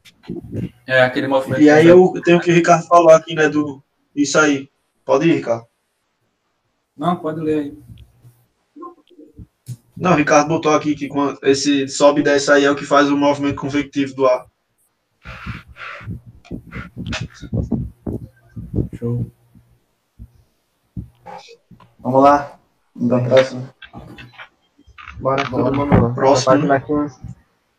Se tiver uma- outra dúvida, ou- outra dúvida aí, o pessoal manda aí. Acho que não. Bora lá, todo mundo na página 15. Coloquei. Quem é o próximo? É o Cláudio. É. Caramba, não tinha visto essa questão também, não. Você pegou agora ou foi qual? Ah, eu tinha mandado pro. É, daí não sei se ele colocou no telé. Coloquei, mas tu tinha me mandado outra, né? Ah, eu mandei essa e a outra. Ah, foi mal, então acho que só peguei uma. Porra, Tá que bom, isso? Dei mole nessa reunião. Ah, cara, Vai desvarar de novo. Mas mal. mantém. Tá dando pra ler ou tá muito pequeno? Não, dá pra ler, dá pra ler. Mas Não, mas na live. Ah, sim, não sei. Acho que o ar quente não teria força suficiente para interferir no ar frio que ocupa mais espaço na atmosfera. Cara, eu acho que tá bom pra ler sim. Não sei se alguém tiver com celular, né? Mas se tiver ruim pra alguém ler, escreve aí no chat que a gente aumenta. Enquanto isso, pode prosseguir aí. Vamos lá, ver o que a questão tá É, faz aquele esquema do. é, essa numerar a segunda coluna, né? Isso. Eita, mas é complicado mesmo. Mantém, mantém. Gabriel tá certo. Bora lá. É, numera a segunda coluna, que são as influências, de acordo com a primeira, que são os fatores do clima. Então vamos lá. 1. Um, latitude. 2. Altitude. 3. Maritimidade. 4. Corrente mari, marinha, quente e fria. 5. Relevo. Aqui só tem quatro opções, então um desses daqui vai ficar É, de já, já falaram já que tá pequeno. Desculpa aí. Já falaram já que tá muito pequeno. Só faz duplicar ela aqui, ó. Cara. Já tô, Faz já tô trabalhando. Já tô trabalhando nisso. Querem que eu aumente? Já estou trabalhando nisso. Ah, tá. Pode, pode apagar aí. Ok, cara. O pessoal falando, quer que eu aumente? Já estou trabalhando nisso. Então apaga essa aí, o Gabriel já botou a questão no padrão. Foi, tá bom. Boa, boa. O Thiago, reunião com uma Aham. É, não peça Não de desligamento. desligamento. Estação, Verdade. É, bora lá. Facilita ou dificulta bora. a penetração das massas de ar para o interior dos continentes. O que, que vocês acham que é essas opções? Pode repetir a pergunta aí, por favor? Facilita ou dificulta a penetração das massas de ar para o interior dos continentes. É a. É o relevo. Eu acho que é relevo. Vê se o pessoal da live Tem a concorda. depressão também. certa. Pô, Beleza? Planalto tá Borborema, né? É Borborema? Isso. É, É, relevo. eu, eu trouxe um Tem exemplo. também o. Caraca, me fugiu o. Cordilheira dos Andes também dificulta a É. entrada de massas de ar e ajuda a contribuir para o deserto de Atacama, né? Isso. Isso. Vamos dizer um exemplo aqui, né? Que eu trouxe. Tá vindo uma massa de ar do oceano, que seria de chuva. Aí vamos ter uma cadeia montanhosa aqui, né? Essa cadeia Ô, montanhosa vai Cláudio, de. Cláudio, Cláudio. Oi. Acho que seria melhor a gente fazer a questão e depois explicar. Ah, então tá bom. Tá bom. Deixa eu puxar colado.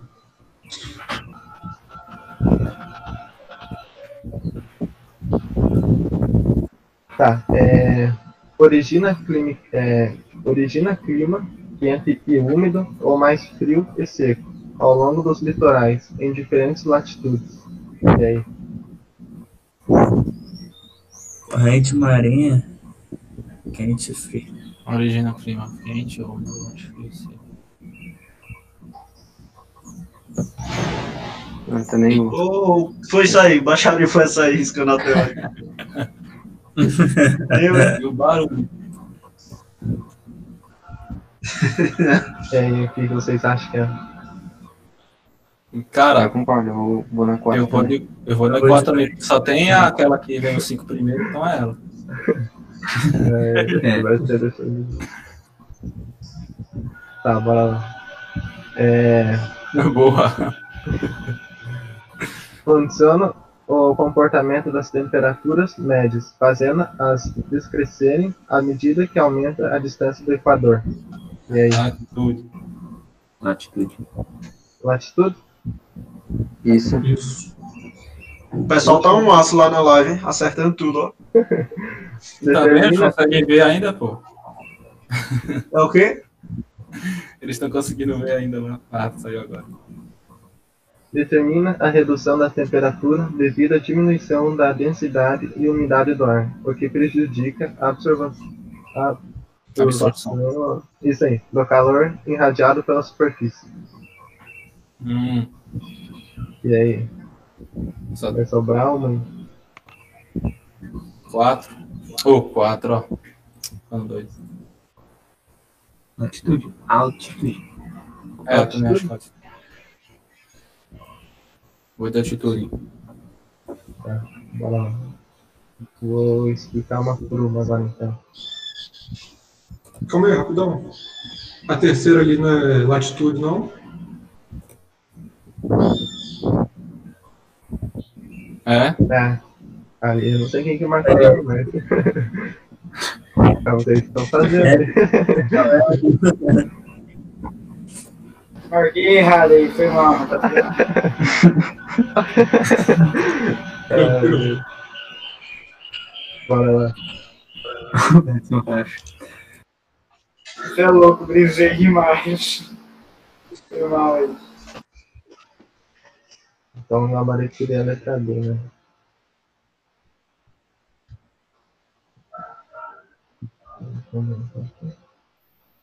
Muito importante saber esses conceitos, né?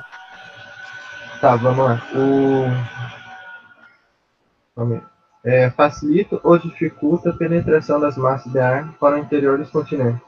Então, por que o relevo? O relevo ele pode ser um, um agente que vai atrapalhar essa dificultar a penetração das massas, né? Exemplo aqui que eu coloquei, tá vindo uma massa de ar de, de chuva, vamos dizer, do oceano. Ela tá vindo em direção ao continente. Aí, ela se depara com uma cadeia de montanhas.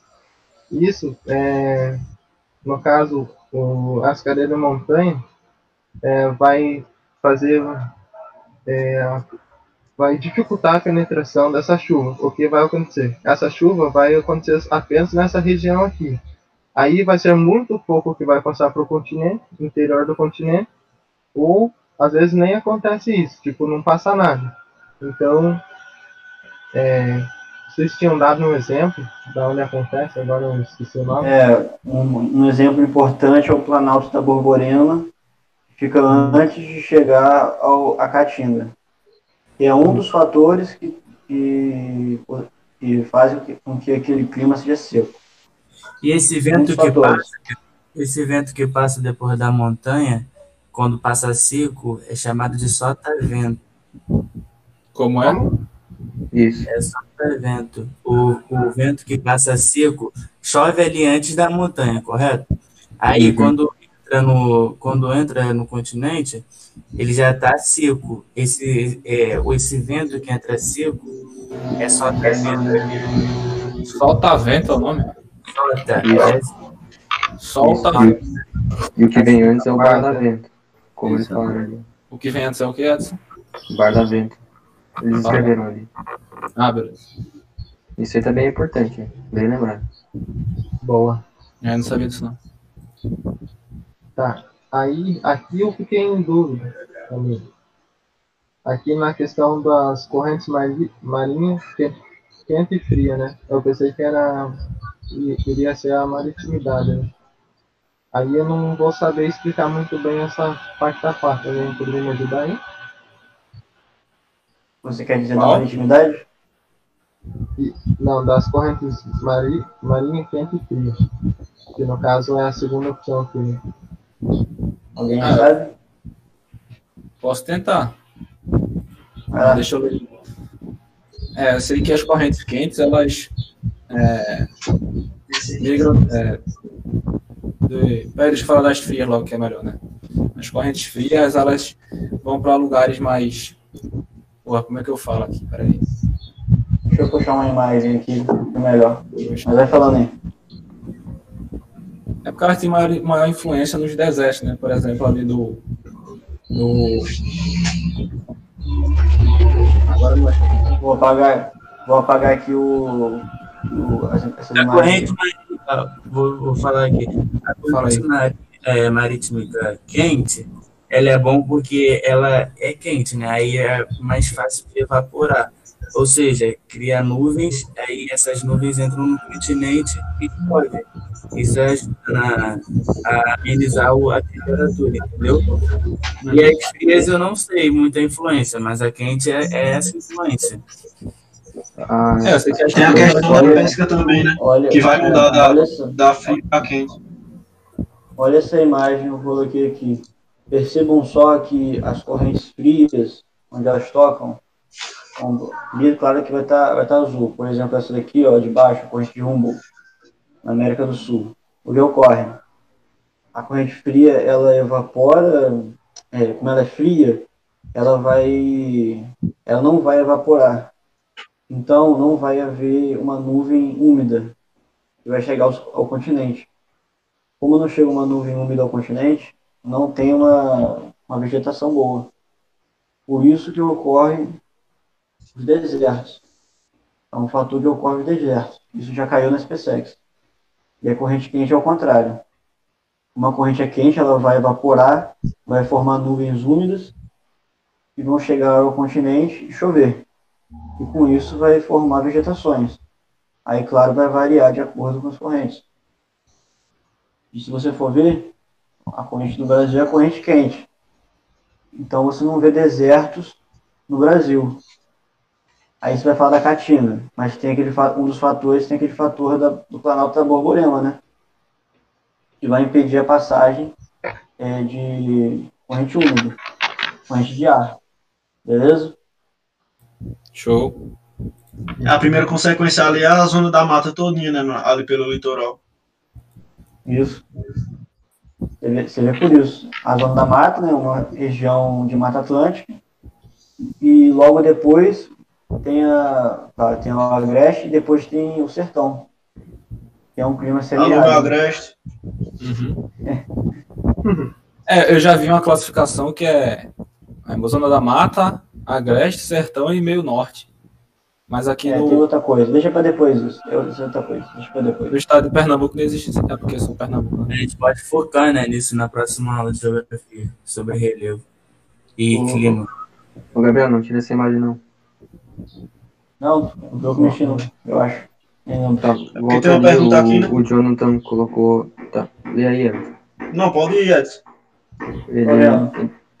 Ele colocou, nesse caso, por que próximo ao deserto do Saara não tem correntes frias?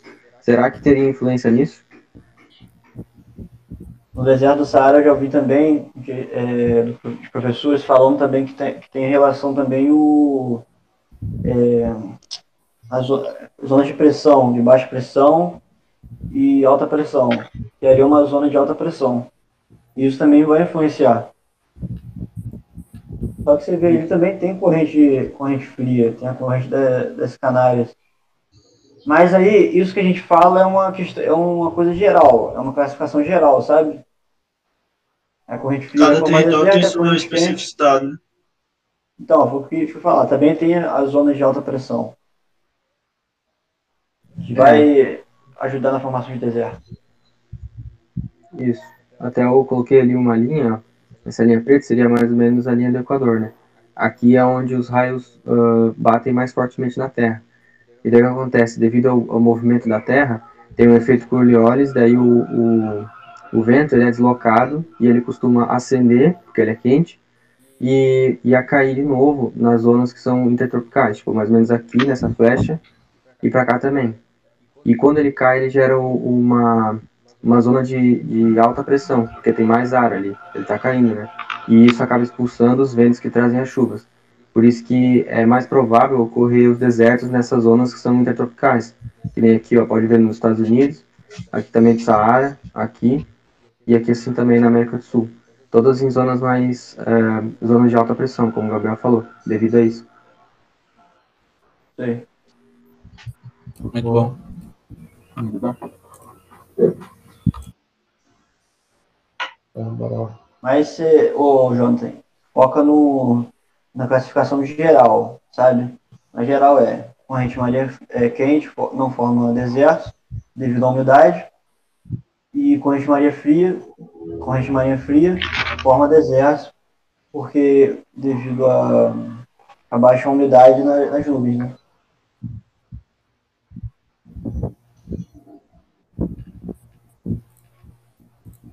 Isso aí. Bora lá. Tá, Cláudio, terminei. Tá, daí na. Aqui onde está o número 1. Um. É, Condiciona-se o comportamento das temperaturas. Isso, as medidas fazendo-as crescerem à medida que aumenta a distância do Equador. Então, seria a latitude, por causa que o quê? Ele está se referindo, aumenta a distância do Equador. Conforme aumenta, ele está falando que ele, ah, ele pode representar os paralelos é, aumentando para o norte ou para o sul, né? Ente- é, e também temos diferentes paralelos, só que a gente pega como referência a linha do Equador, né? Que seria o zero. Essas linhas, chamadas de paralelo, elas têm outro nome também, chamado de latitude. Daí por isso seria esse aqui. Que é representado por linhas horizontais, né? Latitude, então, resumindo, é a distância do Equador em direção aos polos. Certo? Uhum. Então, puxar outro. E isso vai influenciar na é, variação da temperatura variação da temperatura daquele local. O nome é amplitude térmica. né? Quanto maior for a latitude, ou seja, quanto maior se afastar da linha do Equador, maior será a amplitude térmica. A maritimidade e a continentalidade é uma das duas também tem a ver com a amplitude térmica. É, tem a ver com a amplitude térmica também. Daí eu peguei uma, uma foto parecida com a questão do. De alguém que respondeu lá, que eu esqueci lá. Rafael. Isso. Só para explicar Vou marcar aqui.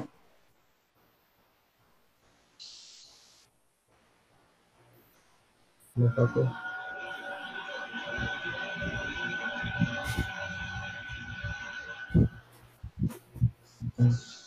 Tá, bora lá. A última. É... Por que a altitude, né? Determina a redução da temperatura devido à diminuição da densidade e umidade do ar, o que prejudica a absorção do calor irradiado pela superfície. Então, então vamos lá. É, quando você está no nível do, do mar, você tem uma coluna de ar em cima de você é muito maior do que você tivesse aqui em São Paulo, por exemplo, né? Então, você vai ter uma facilidade de, de respirar aqui na, no nível do mar do que numa maior altitude. E também, o, vocês estavam comentando lá sobre o. É, porque quanto maior é mais frio, né? Também tem o fator do, dos gases, né? Que tem aqui, vamos dizer, em Santos, tem gases que, vamos dizer, prendem o calor aqui embaixo, né? Já subindo é, para áreas mais montanhosas, mais elevadas, já não vai ter a presença desses gases, o que, o que diminui o, o, o calor, né? Também é um dos fatores. A temperatura, né? Isso, isso, isso. Boa.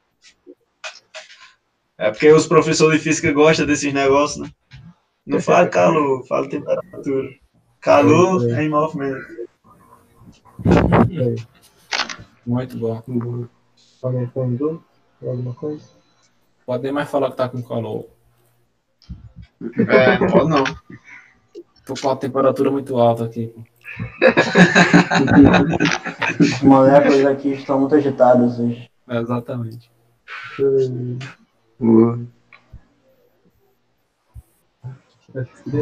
Posso puxar a minha lá? É, fala um pouco sobre isso também. Vai lá. Pode. Acho O Eric já foi embora, o Eric? É, página O Eric foi. Sim. Ele Foi. foi. Ele teve que sair. Qual página? Botaria na página 6? Página 6. Sim. Beleza, coloquei. Eu tenho a reportagem aqui do G1. Campo do Jordão registrou temperaturas negativas pelo segundo dia seguido nesta segunda-feira. De acordo com o CPTEC, a cidade chegou aos menos 1,2 graus Celsius e amanheceu com carros e casas cobertos com uma fina camada de gelo. Tá? Segundo os meteorologistas, as máximas em toda, em toda a região não devem chegar aos 20 graus Celsius. Aí ele pede um fator climático que justifica o trecho. Aí tem aqui a, a latitude. Campos do Jornal é uma cidade de São Paulo. E, como a gente sabe, São Paulo não chega a apresentar temperatura assim tão negativa. Apresenta temperatura baixa, mas nem tanto. E a latitude não vai interferir tanto, porque elas são bem próximas. Então, isso aqui a gente já pode... Essa, essa questão é de onde? É da estratégia. Bem específica, né? Assim, É. pra saber de- da cidade e tal.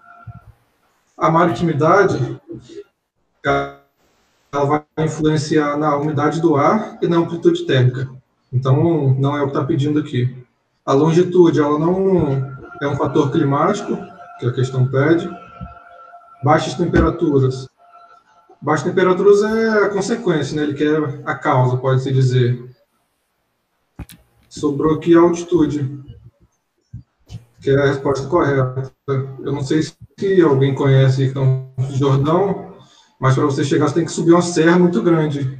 Eu vi, Não, bem não pesquisado, é mais de mil, mais de mil metros Ah, não, mas, mas pra essa questão aí, só morando lá mesmo. Mora aí. Não, É, eu acertei. Eu já fui lá, realmente tem, tem esse esquema aí. alguma dúvida? Essa daí é, é tensa. Mas você sabia onde ficava? Ah, Eu não sabia, não. acho né? que não- não, ma- mas olha só, pensa comigo. Ali no link tá escrito São Paulo, pô. Ah, não. É, pô.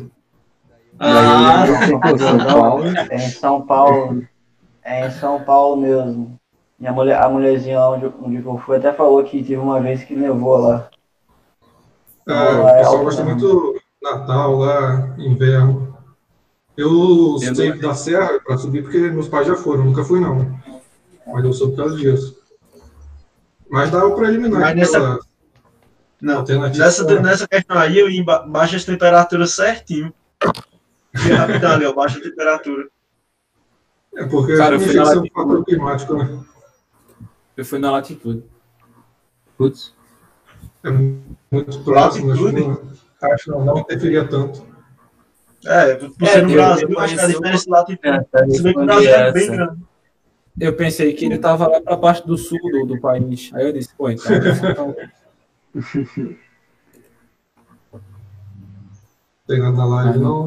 É, o pessoal que, como eu, ficou perdido aí pela cidade, na SpaceX não vai vir assim, não. No máximo, vão usar Campinas e vão dizer, né? Altitude e tal. Vão dar os dados de Campinas, não vão querer Tem assim. questão nesse estilo. Na verdade, tem questão nesse estilo na SpaceX sim. Não, Ah, mas eles dão os dados. Aí a gente vai fazer. Não, pô, aquela. Não, tá nesse estilo aí mesmo. Às vezes ele Tá cobra nesse esse estilo conhecimento, mesmo. Eu não vou nem falar muito. Eu não vou nem falar muito para não já acabar dando já resposta. Um dia a gente vai fazer. É. Mas tem questão desse estilo sim. Você tem que conhecer as cidades importantes aí do seu, do seu país. Tem, eu estava estudando um tempo atrás também aquela de da luminosidade, do raio solar em Porto Alegre. Ah, Recife, essa daí é. Ó o spoiler, pô, o spoiler. Olha, spoiler. É, isso É do é ano passado, isso Só um gostinho pra ele, só um gostinho. Pô, essa questão é da hora. Deixa isso para depois. O- vamos, aqui. O Jonathan perguntou se no, se no sul do Brasil tem uma altitude maior do que no norte e nordeste. Não, a latitude vai ser maior, né? Só que a altitude vai depender muito. Todo mundo concorda? Tem alguma colocação? É, é, a acho que ele- altitude depende do relevo.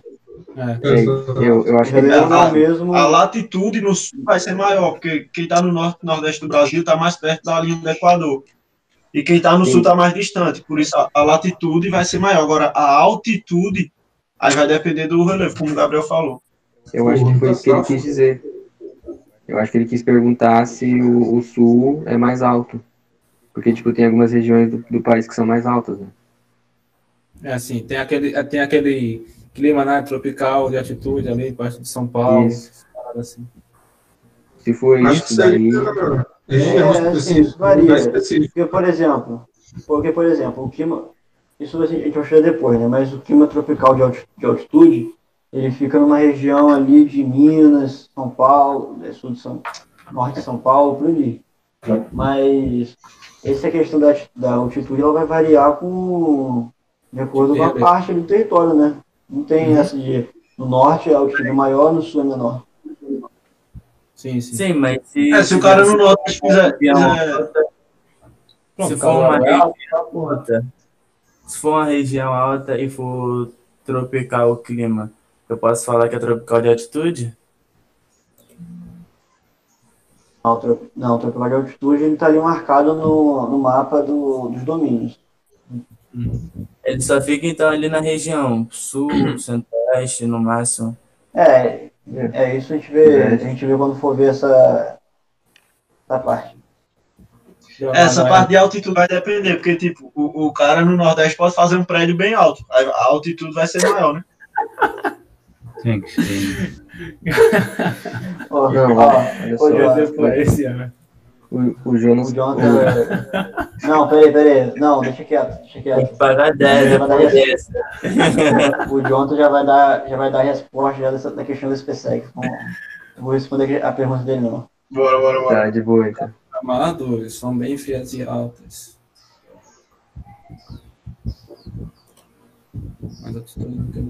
Pois é, racionalizando. O Nordeste tem serra e é um calor da desgraça. Vai lá, vai lá, prossegue. Pô, mas à noite aí é mais friozinho que aqui, ô Everton. Aqui é uma desgraça. Ah, Caruaru é bom demais. Tá fazendo quantos graus aí à noite? 20? É o quê? Sei não, bora pra questão. brincadeira, Ricardo, brincadeira, brincadeira. Que isso? Eu, eu não fico olhando não, pô, mas depois eu mando pra você. Na É. paz, na paz.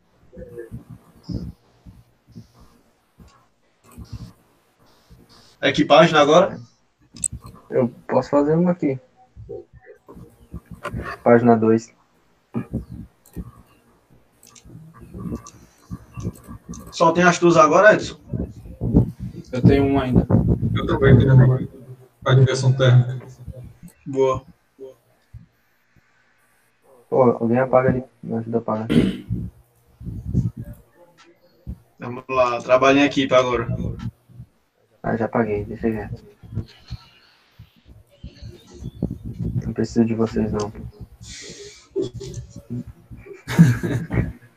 Que isso, Pagar essa inscrição sozinho, porque bateu 25 likes. 27. Puta, mano. Vai, vai passar, vai pagar 100 aí sozinho, a gente vai ficar olhando. Ah, eu não. 27, cara, são 27 likes. Espírito de corpo, mano. Claro. Pô, Caramba, vai ter flexão, é? 126 Ah, de inscritos.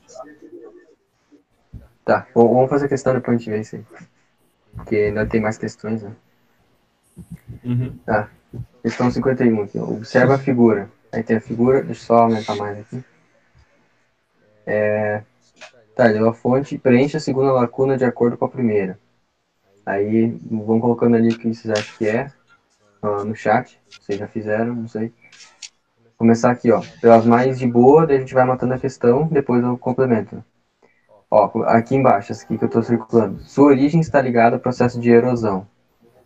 Essa aqui é mais de boa. Erosão, a gente sabe que tá, tá mais ligado aos planaltos, né? Então, aqui Sim. planaltos é o 2. Então a gente sabe que o último tem que ser o 2.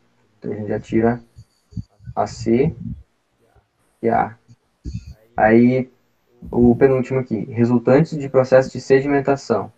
Bom, processo de sedimentação a gente sabe que é planície. Então, planície é o 4. A gente sabe que aqui tem que ser o 4. Ou seja, vai terminar com. Planalto é 2. Terminar com 2 e 4. Então, só pode ser a letra B. E a gente já mata a questão. Aí, só, só complementando. Aqui tem que ser a 3. E diz assim: são áreas rebaixadas em relação aos relevos circundantes. Essa é a definição de depressão, né? É uma área que está mais baixa em relação à outra parte do, do relevo.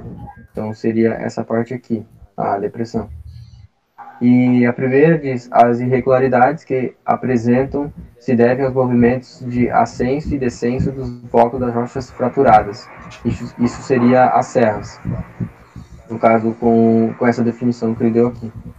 Mas é bem de boa, daria para fazer por, por eliminação, como eu fiz, né? Aí só sabendo que erosão é em planalto e sedimentação é em planície, já matava a questão. Muito bom. Algum complemento?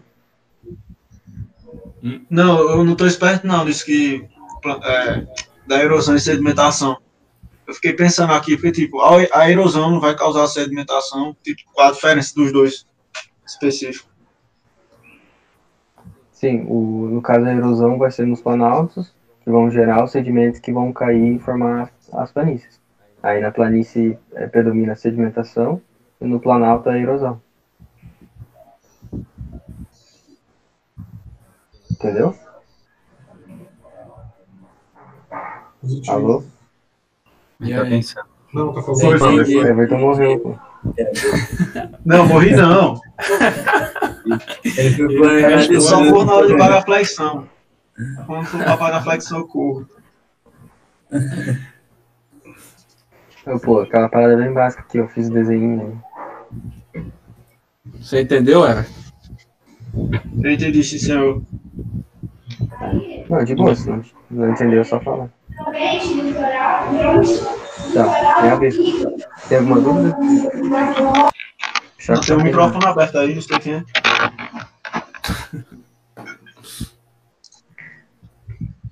De boa. Bora Quem na quer fazer a próxima? Qual a página? 4. Eita. Questão é boa. Questão boa. Espero que eu não tenha errado, né? Porque da vez que eu falei É isso, bom, né, cara? toda questão Na é dúvida, boa. marcou duas alternativas só para não errar. Com certeza. Ah, Sobre a estrutura interna da Terra, julga as afirmativas a seguir. 1. Um, a costa, a crosta terrestre pode ser classificada em continental e oceânica. O que, que vocês acham? Opa, peraí, deixa eu ligar o microfone. Correto. Fala de novo aí. tá ligado? Ah, a crosta terrestre pode ser classificada em continental ou oceânica. Tá certo. Correto. Exato. 2. O núcleo externo en- encontra-se em estado líquido. Correto. Certo. Ah, se- com exceção do interno, todos são, são estados líquidos. E a crosta também é a exceção. Bem, bem, bem lembrado. Não estava só pensando internamente. 3. Entre o manto e o núcleo encontra-se a descontinuidade de Mahorovik. Tá errado. Pegadinha aí. Isso é de Pegadinha Gutenberg. Essa é boa. Essa é de Gutenberg. Exato. 4. A litosfera abrange o núcleo e a crosta da Terra. Hum, hum. Tá errado. Nega- Não, não. Errado. 5. O manto é a maior das camadas internas da- do planeta. Correto. Verdade. O manto externo BF. é o menos denso e mais pastoso do que o manto interno. Uhum. Acho Tá que sim, cara. Então, tem duas alternativas, porque uma diz que as que, que estão erradas estão erradas e a outra diz que as, estão, que as quatro estão certas estão certas. Então, pode marcar qual que tiver afim. E aí? A letra C, Bora dei. ver o que o pessoal mandar, a gente manda o contrário. Isso. Caramba, o, mano. O Marcos falou que é. o Marcos falou que é AD e o Rafael também. Então, eles erraram, É porque é assim, AC, né? É assim. É a C, pô, é a C. Pô, mas eles escutaram a gente falando, pô, a gente é muito tonto. Ah, tinha que ter ficado quieto. Ela tá terminando a mensagem no WhatsApp, ó, todo mundo cala a boca. Caramba. O negócio é ser amigável. O manto externo, menos tenso, mas foi todo.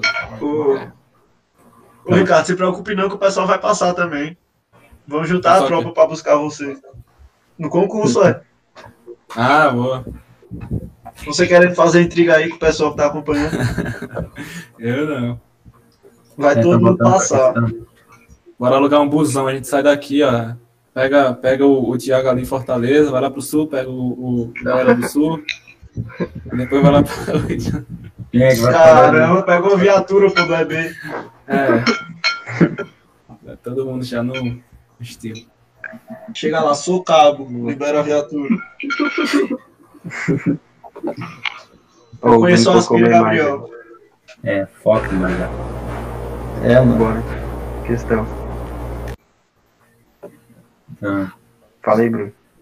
as, eh, em relação às descontinuidades, é, aqui, aqui da Dimar, Horovic seria é, a descontinuidade entre, o, entre a crosta e o manto, e a de Weichel Gutenberg, mas também mais conhecido como Gutenberg, seria entre ah, o núcleo externo e o manto. Alguém tinha ficado alguma dúvida, porque na época, quando eu fiz a questão, não, não me veio direto na cabeça. Ah, de boa. Bom. Alguém? No YouTube também tá tranquilo. Tranquilo. Pode ir, então. Pode prosseguir, caso queira. Vê se o pessoal fazer- tem dúvidas. Isso, eu não li os comentários aqui. Uhum. Não, por enquanto tá tranquilo. Tá na página 7 aí, pessoal.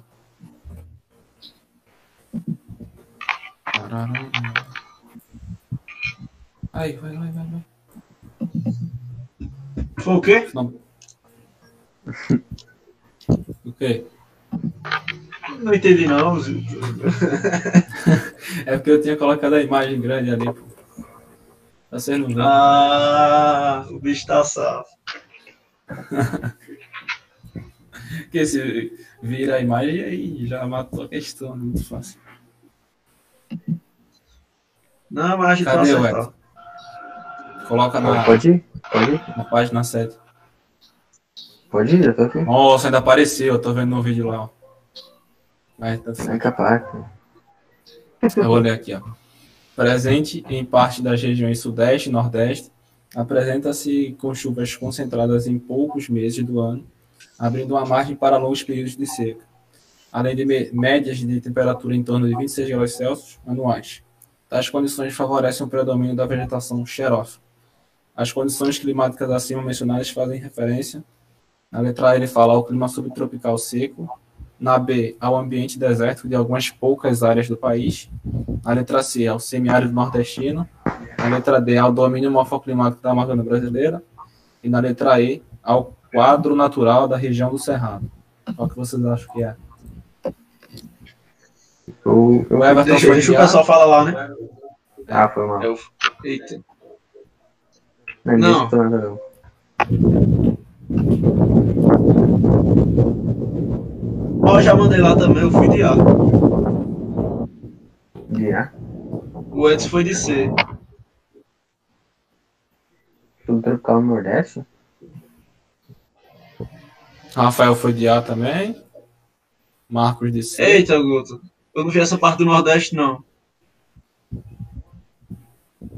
Eu fiquei em dúvida na D. Mas eu O Marcos. Cadê? Eu- eu Manda aí, galera. Eu acham? fui pela temperatura, velho. 26 graus anual, 26 graus anual no semiárido. É a Ah, média. pois é. É, é, é a média também. Mais pouco, eu acho. Você pega a velocidade média lá da temperatura e você faz.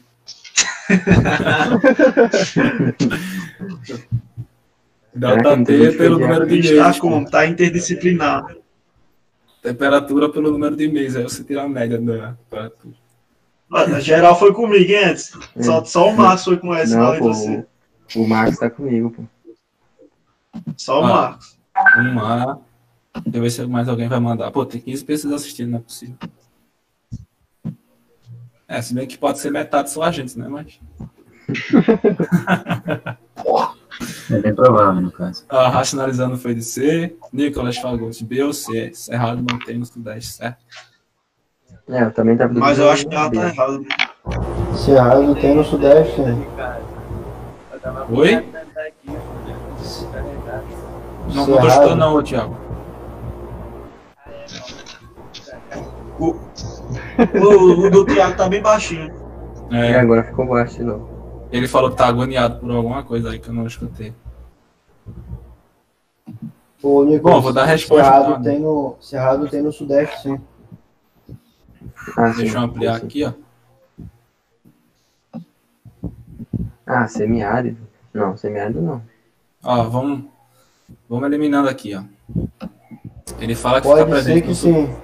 Pode ser É, que não. sim. Porque É, talvez no, no sul ali, no sul não, pô, no norte, No norte, de é. Minas, Isso. É, eu pensei nisso, mas eu acho que. Bom, é, pode ser que tenha, assim. já vi uma questão da estratégia que fala sobre plantas xerófitas no, no sudeste. Olha lá, ó, na imagem lá, ó, olha lá. Sim. É, eu lembrei acho disso também, mas, mas acho que clima é. Bom, é, pode ser que sim. Não, Cerrado tem, pô, no Sudeste. Pega Não, Não, não, semiárido. Ah, tá. É. Então, é, aqui é eu sei que tem no, no, no Sudeste, sim. Tem o Gabriel falou. É Não, importante saber. é do clima semiárido. É, Tá, sim, o gaba- tá. ga- gabarito é a letra C. Né? A gente vai ter. Primeiro, a gente tem que saber que o semiárido nordestino ele, ele alcança até a parte norte ali de Minas Gerais, né? Tá na imagem aí que vocês estão vendo. Aí, sabendo disso, você vem aqui na, no que ele fala, né? Vegetação xerófila, característica do semiárido nordestino. Ele fala, é, isso aqui a temperatura pode confundir um pouco, né? Mas a temperatura a gente releva. É, eu fui na temperatura e, e fui Eu fiquei. eu nem prestei atenção fui nas fazer, quando eu fui fazer essa daí, eu também estava muito na dúvida. Aí quando eu fui ver o gabarito, aí que dá, deixa na dúvida porque aparece ali, né, nas regiões sudeste e nordeste. Aí tu fala, cara, semiárido, é, semiárido no sudeste, não tem como. Aí, mas tem, mano, no interior do sudeste tem, tem o clima semiárido nordestino. Eu vi o gabarito e era essa explicação, tá ligado? Uhum. E o resto das características tudo faz, é, como, como, como se diz, caracteriza né, o clima semiárido. Então, a única coisa mesmo que deixou na dúvida foi a região sudeste. Né? Pode crer. Bom É, a temperatura também me deixou na dúvida, a temperatura. É, mas a gente já poderia eliminar, né? A letra A aqui, clima subtropical seco, né? É na parte do sul do Brasil. Não importa. No ambiente É porque, desértico. o, Ricardo, tem um lance O também da temperatura. existe aqui no Brasil. É o que, Everton? Tem um lance também da temperatura que, tipo, de dia é quente, só que de noite é bem frio também, né? É, Aí quando pegar essa média aí, como tu Sim. falou, tem a média. Princi- Principalmente é, na parte que fica longe da- do litoral, né? Porque aí tem amplitude térmica maior. Aí Sim. realmente.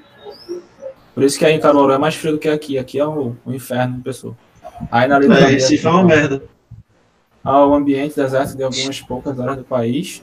Não tem, né? Porta. Ao domínio morfoclimático da Amazônia brasileira, isso aqui não tem nada a ver. E ao quadro natural da região do Cerrado. Não, ele fala que xerófila, né?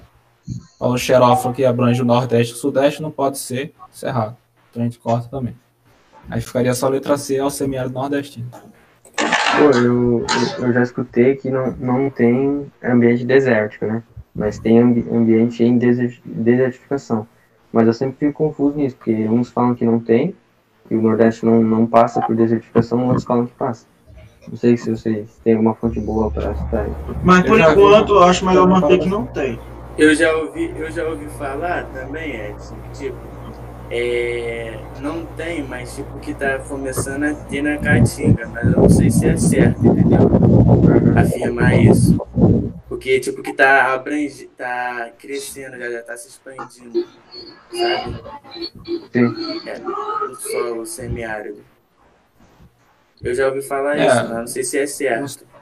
Não sei falar também não. Ah, sei. Mas eu geralmente considero que não, né? É, a maioria dos professores falam que não, então não existe des- é, clima deserto.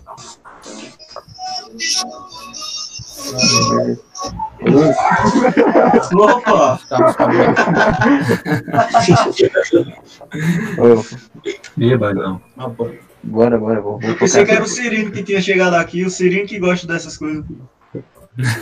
Assim, o só pra Cirino nunca mais apareceu, cara. Foi o Cirino sumiu. A última vez foi antes da, da prova da ESA. Depois Sim, disso- ele, ele falou que vai vir quando for a parte de exatas. Cadê? O, acho que o Bruno quer falar alguma coisa aí, complementar. Talvez todo mundo saiba, mas só para complementar, as plantas xerófilas são aquelas que possuem espinhos. Caramba! Depois eu não O cara tá na rodovia aí, mano.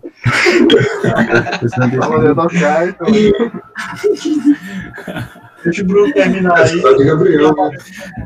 Muito bom, muito bom. Até me assustei. Achei que era aqui.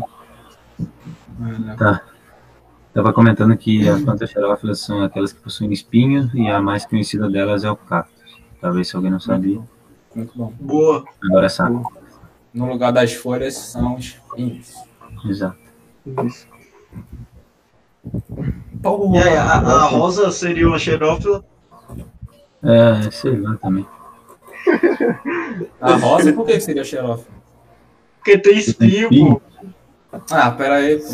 Estamos te fazendo Tem, tem, eu me esqueci qual é a árvore, cara, mas tem uma árvore. Até tem então, uma- até pé de limão, Praga, bom. Vamos focar que Foca. já, já tá dando 4 horas. Isso. Brasil. Falta quantas? Faltam quantas? Pô, tem, tem as minhas. Yamazaki ainda pra fazer. E tem uma minha, mas vamos fazer Eu primeiro. acho que vai fazer um. O Bruno, faz tu aí. Eu tenho uma. Beleza? Página 4 daí. Vamos terminar logo Tem uma aqui tá na aqui. página 5 muito da hora. Boa. Bora. Bora, vai, pode fazer. Sobre a falha, falha geológica de San Andreas, ou San Andrés, não sei qual é a ortoépica, localizada na Califórnia, Estados Unidos, podemos afirmar que ela é o resultado dos intensos terremotos que assolam a região, de sua origem está relacionada ao movimento de colisão e o suerguimento entre duas placas tectônicas, se sua formação não possui relação com a, com a tectônica de placas, uma vez que ela se manifesta apenas na superfície terrestre. Ela se formou graças ao movimento de deslocamento tangencial entre duas placas tectônicas. Letra D, eu vou dizer. D. Eu, eu, eu Eu vou dizer de que é Deus. Estava na reunião, acho que é uma quinta vez que cai isso na mesa. Andreas. O cara já mata aqui. Ô, Jonathan, não foi dessa vez, hein? Eita, Jonathan não. Eu não achei um, um esqueminha que eh, representava exatamente a, o deslocamento tangencial de duas placas, daí eu vou tentar desenhar, desenhar ah, o que, que seria. Mas seria mais ou menos assim, aqui estão representadas uma placa, uma placa viria para cá, e outra seria no sentido contrário. Hum, quem já pegou tangência de reta e círculo tá ligado, vai tangenciar, aqui eles vão acabar abrindo, como dessa forma que formou a, essa falha de San Andreas aqui. Uhum. Aí aqui, deu- cada uma está seguindo por um lado, eu não sei qual, na, na imagem qual vai para cá ao lado, mas digamos que uma seria para cá, outra seria para lá. E não é, por exemplo, eu, na primeira vez que eu vi isso, eu achei que seriam movimentos divergentes, né? Que eles, em vez de fazer essa tangência, de uma para cada lado, abrindo desse, dessa fase. Não é, são, são movimentos tangentes.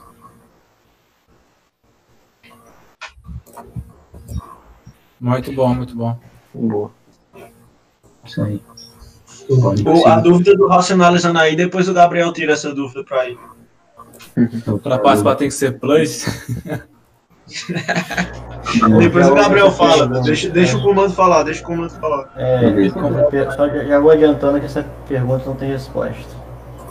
É como o Rafael disse ali. É como o Rafael disse ali, é fechado. Só. Só peixada. É. Posso puxar a minha aqui? Coloquei na página 5 aqui. É, a minha lá. Tito em grandes centros urbanos, tal fenômeno climático geralmente ocorre durante o inverno, que é quando o ar, fica, quando o ar mais frio fica próximo ao sol. Tal fenômeno é considerado um problema quando o nível de poluição é mais alto. Vamos lá. A chuva ácida, ela, é, esse fenômeno é chamado. A chuva ácida é uma reação entre a chuva, né, a água, e a poluição. Então, não tá, não é isso que a questão está querendo. Inversão térmica é o gabarito, e eu vou explicar um pouco mais sobre isso. Deixa eu só conferir as outras. Ilhas de calor é quando uma região está mais quente do que as áreas que estão próximas a elas. Então, incorreto. Efeito estufa não é o são os gases que mantêm o planeta Terra aquecido para não ocorrer o resfriamento rápido. E assoreamento, totalmente sem noção. Né? Vou puxar umas imagens aqui. Assoreamento tem a ver com solo. É, solo. É aquelas. O sol vai para o rio, acontece a chuva e leva a Isso. terra para o rio.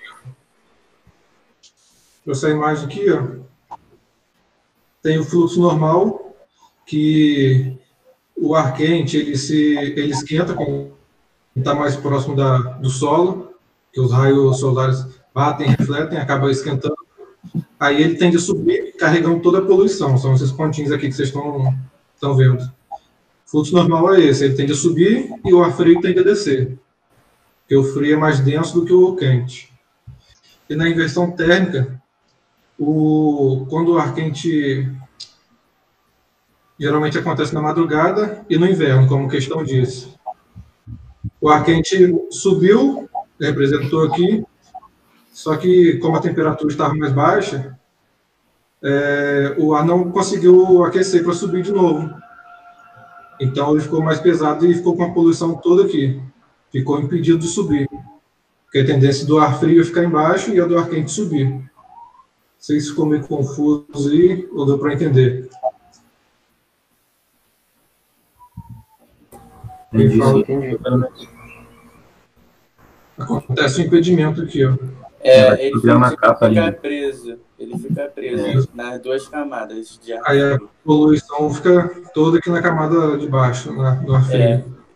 Isso, isso aí oco- ocorre por causa da poluição das cidades. É uma consequência.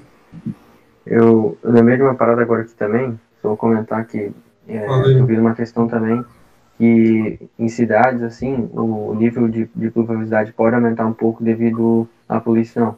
E a poluição facilitaria a precipitação, porque as partículas que estão no ar, elas vão facilitar que a água, no caso, vá para o estado líquido. Então, só acrescentando aí. Eu já vi uma questão, talvez come de novo. Aí eu trouxe a imagem aqui, ó, que mostra como fica quando acontece a inversão térmica. Pode ver que para cima, para cima aqui está tudo, limpo. Embaixo está com toda a poluição, ver que está preto. Estranho. Ninguém tem dúvida no, YouTube, não? Não, falaram que tá de boa aqui. Achou, Eu não entendi muito bem o que, que tu comentou, Edson, referente à água, que caiu uma questão. Ah, Travou. tem, um- tem, tem uma questão que, a, se me caiu- no. Bom, agora vou comentar, já, já falei antes. É, que fa- falava que nas cidades pode chover um pouco mais na cidade, na cidade grande, do que o ao redor dela, por causa da poluição. Que as partículas que estão no ar vão facilitar para que chova. Aí eu lembro porque me marcou muito, porque para mim não fazia muito sentido, mas eu já, já entendi. Na cidade pode chover mais que na. Que é o que tá ao redor, né? É, mas tipo, vamos, vamos dizer assim, uma pequena diferença, sabe? Não quer dizer que na cidade vai tipo, chover muito mais, tá? Só que pode fazer um pouco ao redor ali é tipo, ao redor próximo da cidade, né? Porque se você for pro campo mesmo, aí já é outra coisa já. Sim. Uhum. Ah, Exatamente. entendi. Entendi. Boa. Fechou, então. Alguém tem mais questão aí? As minhas O- acabaram. Só sobrou as do Yamazaki? Acho que eu Tem tenho um aqui, ó. Na página 13. Isso, é a minha ainda que falta. Aí só vai faltar as dele. Acho que não tem mais não. Tá lá. já, as do Yamazaki? Tá na, tá na parte da 17 página. É. Vou fazer aqui, ó, na página 3. Considerando a figura abaixo, que representa esquematicamente os aspectos da morfologia e da hidro- hidrografia terrestre, é correto afirmar. Não tem que aumentar a foto por conta do pessoal do YouTube? Uhum. Aumentei aqui. Ah, Tá tranquilo, dá pra ver. É, tá bom. Tá. O setor de bloco de diagrama assinalado pela letra C caracteriza uma depressão absoluta. Aqui a letra C, a gente vê que tá aqui, né? E o mar estaria aqui assim. Então não é uma depressão absoluta, né? Relativo, correto? Isso. É uma depressão, uma depressão relativa. A letra B indica uma porção da crosta terrestre com relevo pouco acidentado, limitada por superfícies mais baixas e classificada como planalto, que é a B aqui que ele está falando. É verdade. É, o setor indicado pela letra A é típico de uma planície sedimentar litorânea. E aí, o que vocês acham?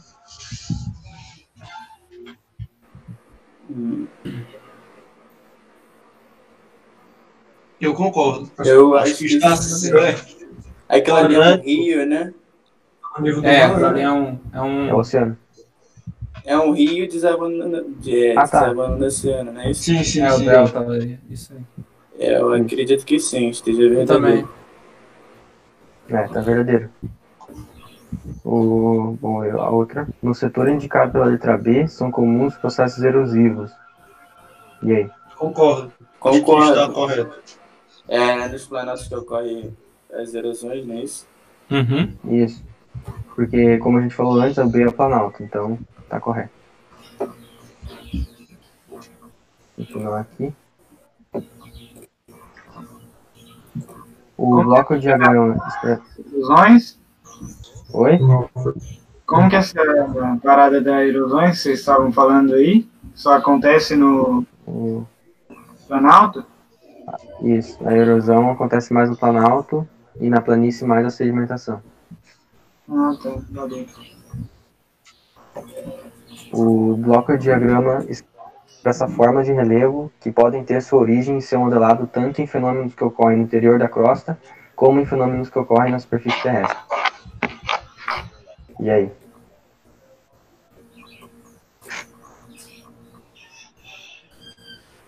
Deixa eu ler de novo aqui, eu não entendi foi nada. Eu acho que tá certo, correto. Eu acho que essa subida ali pode ser por um movimento de placa, tá ligado? Algo assim. E a É, é- caída. eu acho que não, porque é o planalto. Eita, é mesmo, tem isso. Eu vou de não.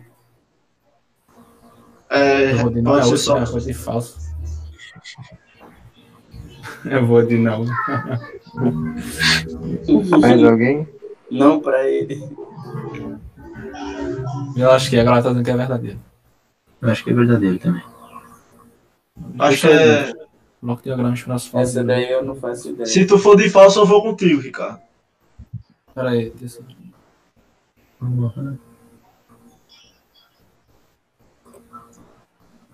Cara, eu vou de falso. Pronto, eu tô com o Ricardo de falso. Vou de verdadeiro. Mais alguém? Não sei, já eu vi o vou barra pisciana. Oi? Eu vou de falso. Pronto. Beleza. Tá. É, essa aqui, na verdade, ela tá verdadeira. Putz. Hum, porque Meu, se for você parar pra... comigo? É, boa, o Bruno acertou.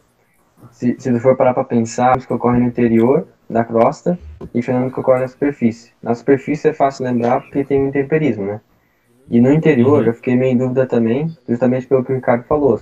Se é um planalto, é muito moderno. é, na Terra sempre ocorre um tremor. Então, quando ocorre um tremor, geralmente ah, vai ocorrer também o, o processo de sedimentação. Se tiver assim, ela pode acabar rolando e pode contribuir ainda para formar um relevo. Então, essa, essa parte ali de, de tipo terremoto e essas outras coisas, ações internas, podem também interferir fora. Muito bom, muito bom. É, comentar que eu pensei que nos, meios externos, aqui até escrevi delta, por causa que a forma de desaguar no mar pode também dizer um pouco da quantidade de sedimento que possui na planície. Ah, porque aqui, tá vendo que tem uns espacinhos meio em branco, assim, cara, tá tudo em branco, mas, tipo, dá pra ver que segue o rio e tem uns espacinhos ali, Sim. então, se são sedimentos que a água não conseguiu, vamos dizer assim, levar junto e trouxe do, do Planalto. Aí eu raciocinei que teria interno, por causa que formou o Planalto, e também seria, eh, por causa disso, que teria alguma relação com de, deposimento- deposição de sedimentos. Boa, boa. Entendi. Eu não tinha É, visto o que- isso, não. Isso é importante também, né? Quando tem. O É, cara foi, eles saem cara foi É. É, Estudei seis da manhã, por isso. né? o cara foi além aí do pensamento. Boa. Mas, mas essa parte ali de, de transporte também seria externa, né? Sim. É, o transporte fluvial.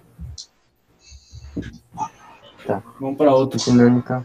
A rede de drenagem que tem suas nascentes no, no setor B e se dirige para o oceano classifica-se como endorreica, tá certo? Tá errado. É exorreica aí. Boa. Pode falar a diferença, por favor?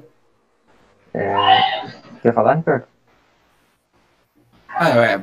A endorreica, ela deságua, é, por exemplo, em um lago no interior do, do continente. E a exorreica, ela deságua no mar. Uhum. Se não me engano, ainda pode desaguar em mares fechados, vamos dizer assim. É, áreas fechadas. Isso. Tem também a areica, que é quando quando o clima é muito seco, então acaba evaporando, quando o rio não é muito forte também. E tem a criptoreica, se eu não me engano, que é quando Isso. ele desce no solo e vai para o solo. É, ele infiltra, né? Isso. Hum, entendi. Mas as, as principais são essas duas, a A endorreica Endo- e a exorreica. então, é lugar fechado. E a ISO é oceano. Aberto.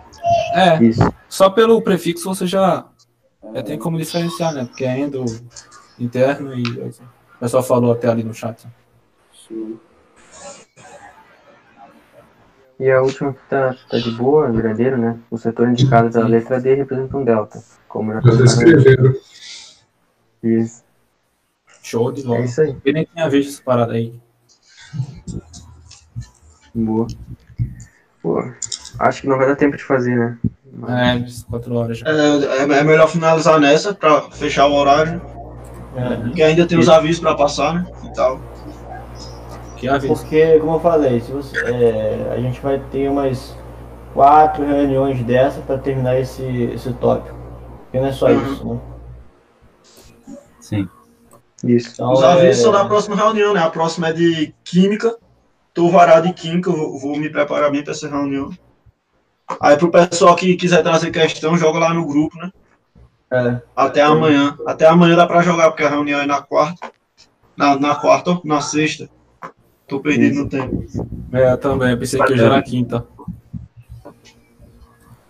Pronto. E um bizu, o Gabriel tá aí, né? Pagar um bizu quente pro pessoal. Pro Jonathan, Rafael, Rafael Costa, Marcos Vinícius, pessoal que tá aí.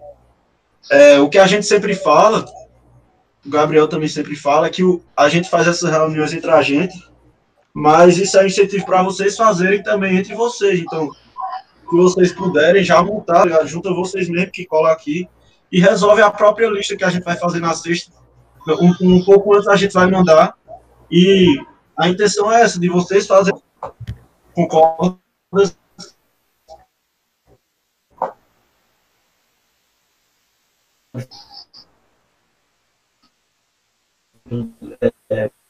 um número menor de questões. Seria Isso. excelente.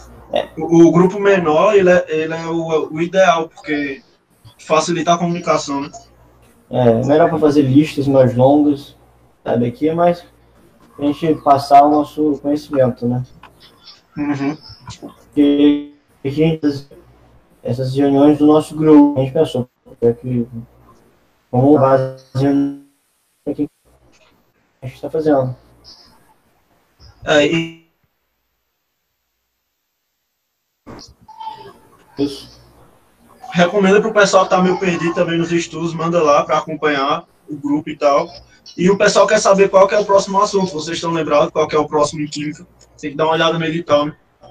Vamos continuar ainda em estrutura atômica moderna. Olha no edital, estrutura atômica moderna, a gente está mudando questões daquele estilo. Pronto, questões sobre estrutura atômica moderna. Estão dizendo que a live travou? né? Se quiser, vou- Ah, não, tá.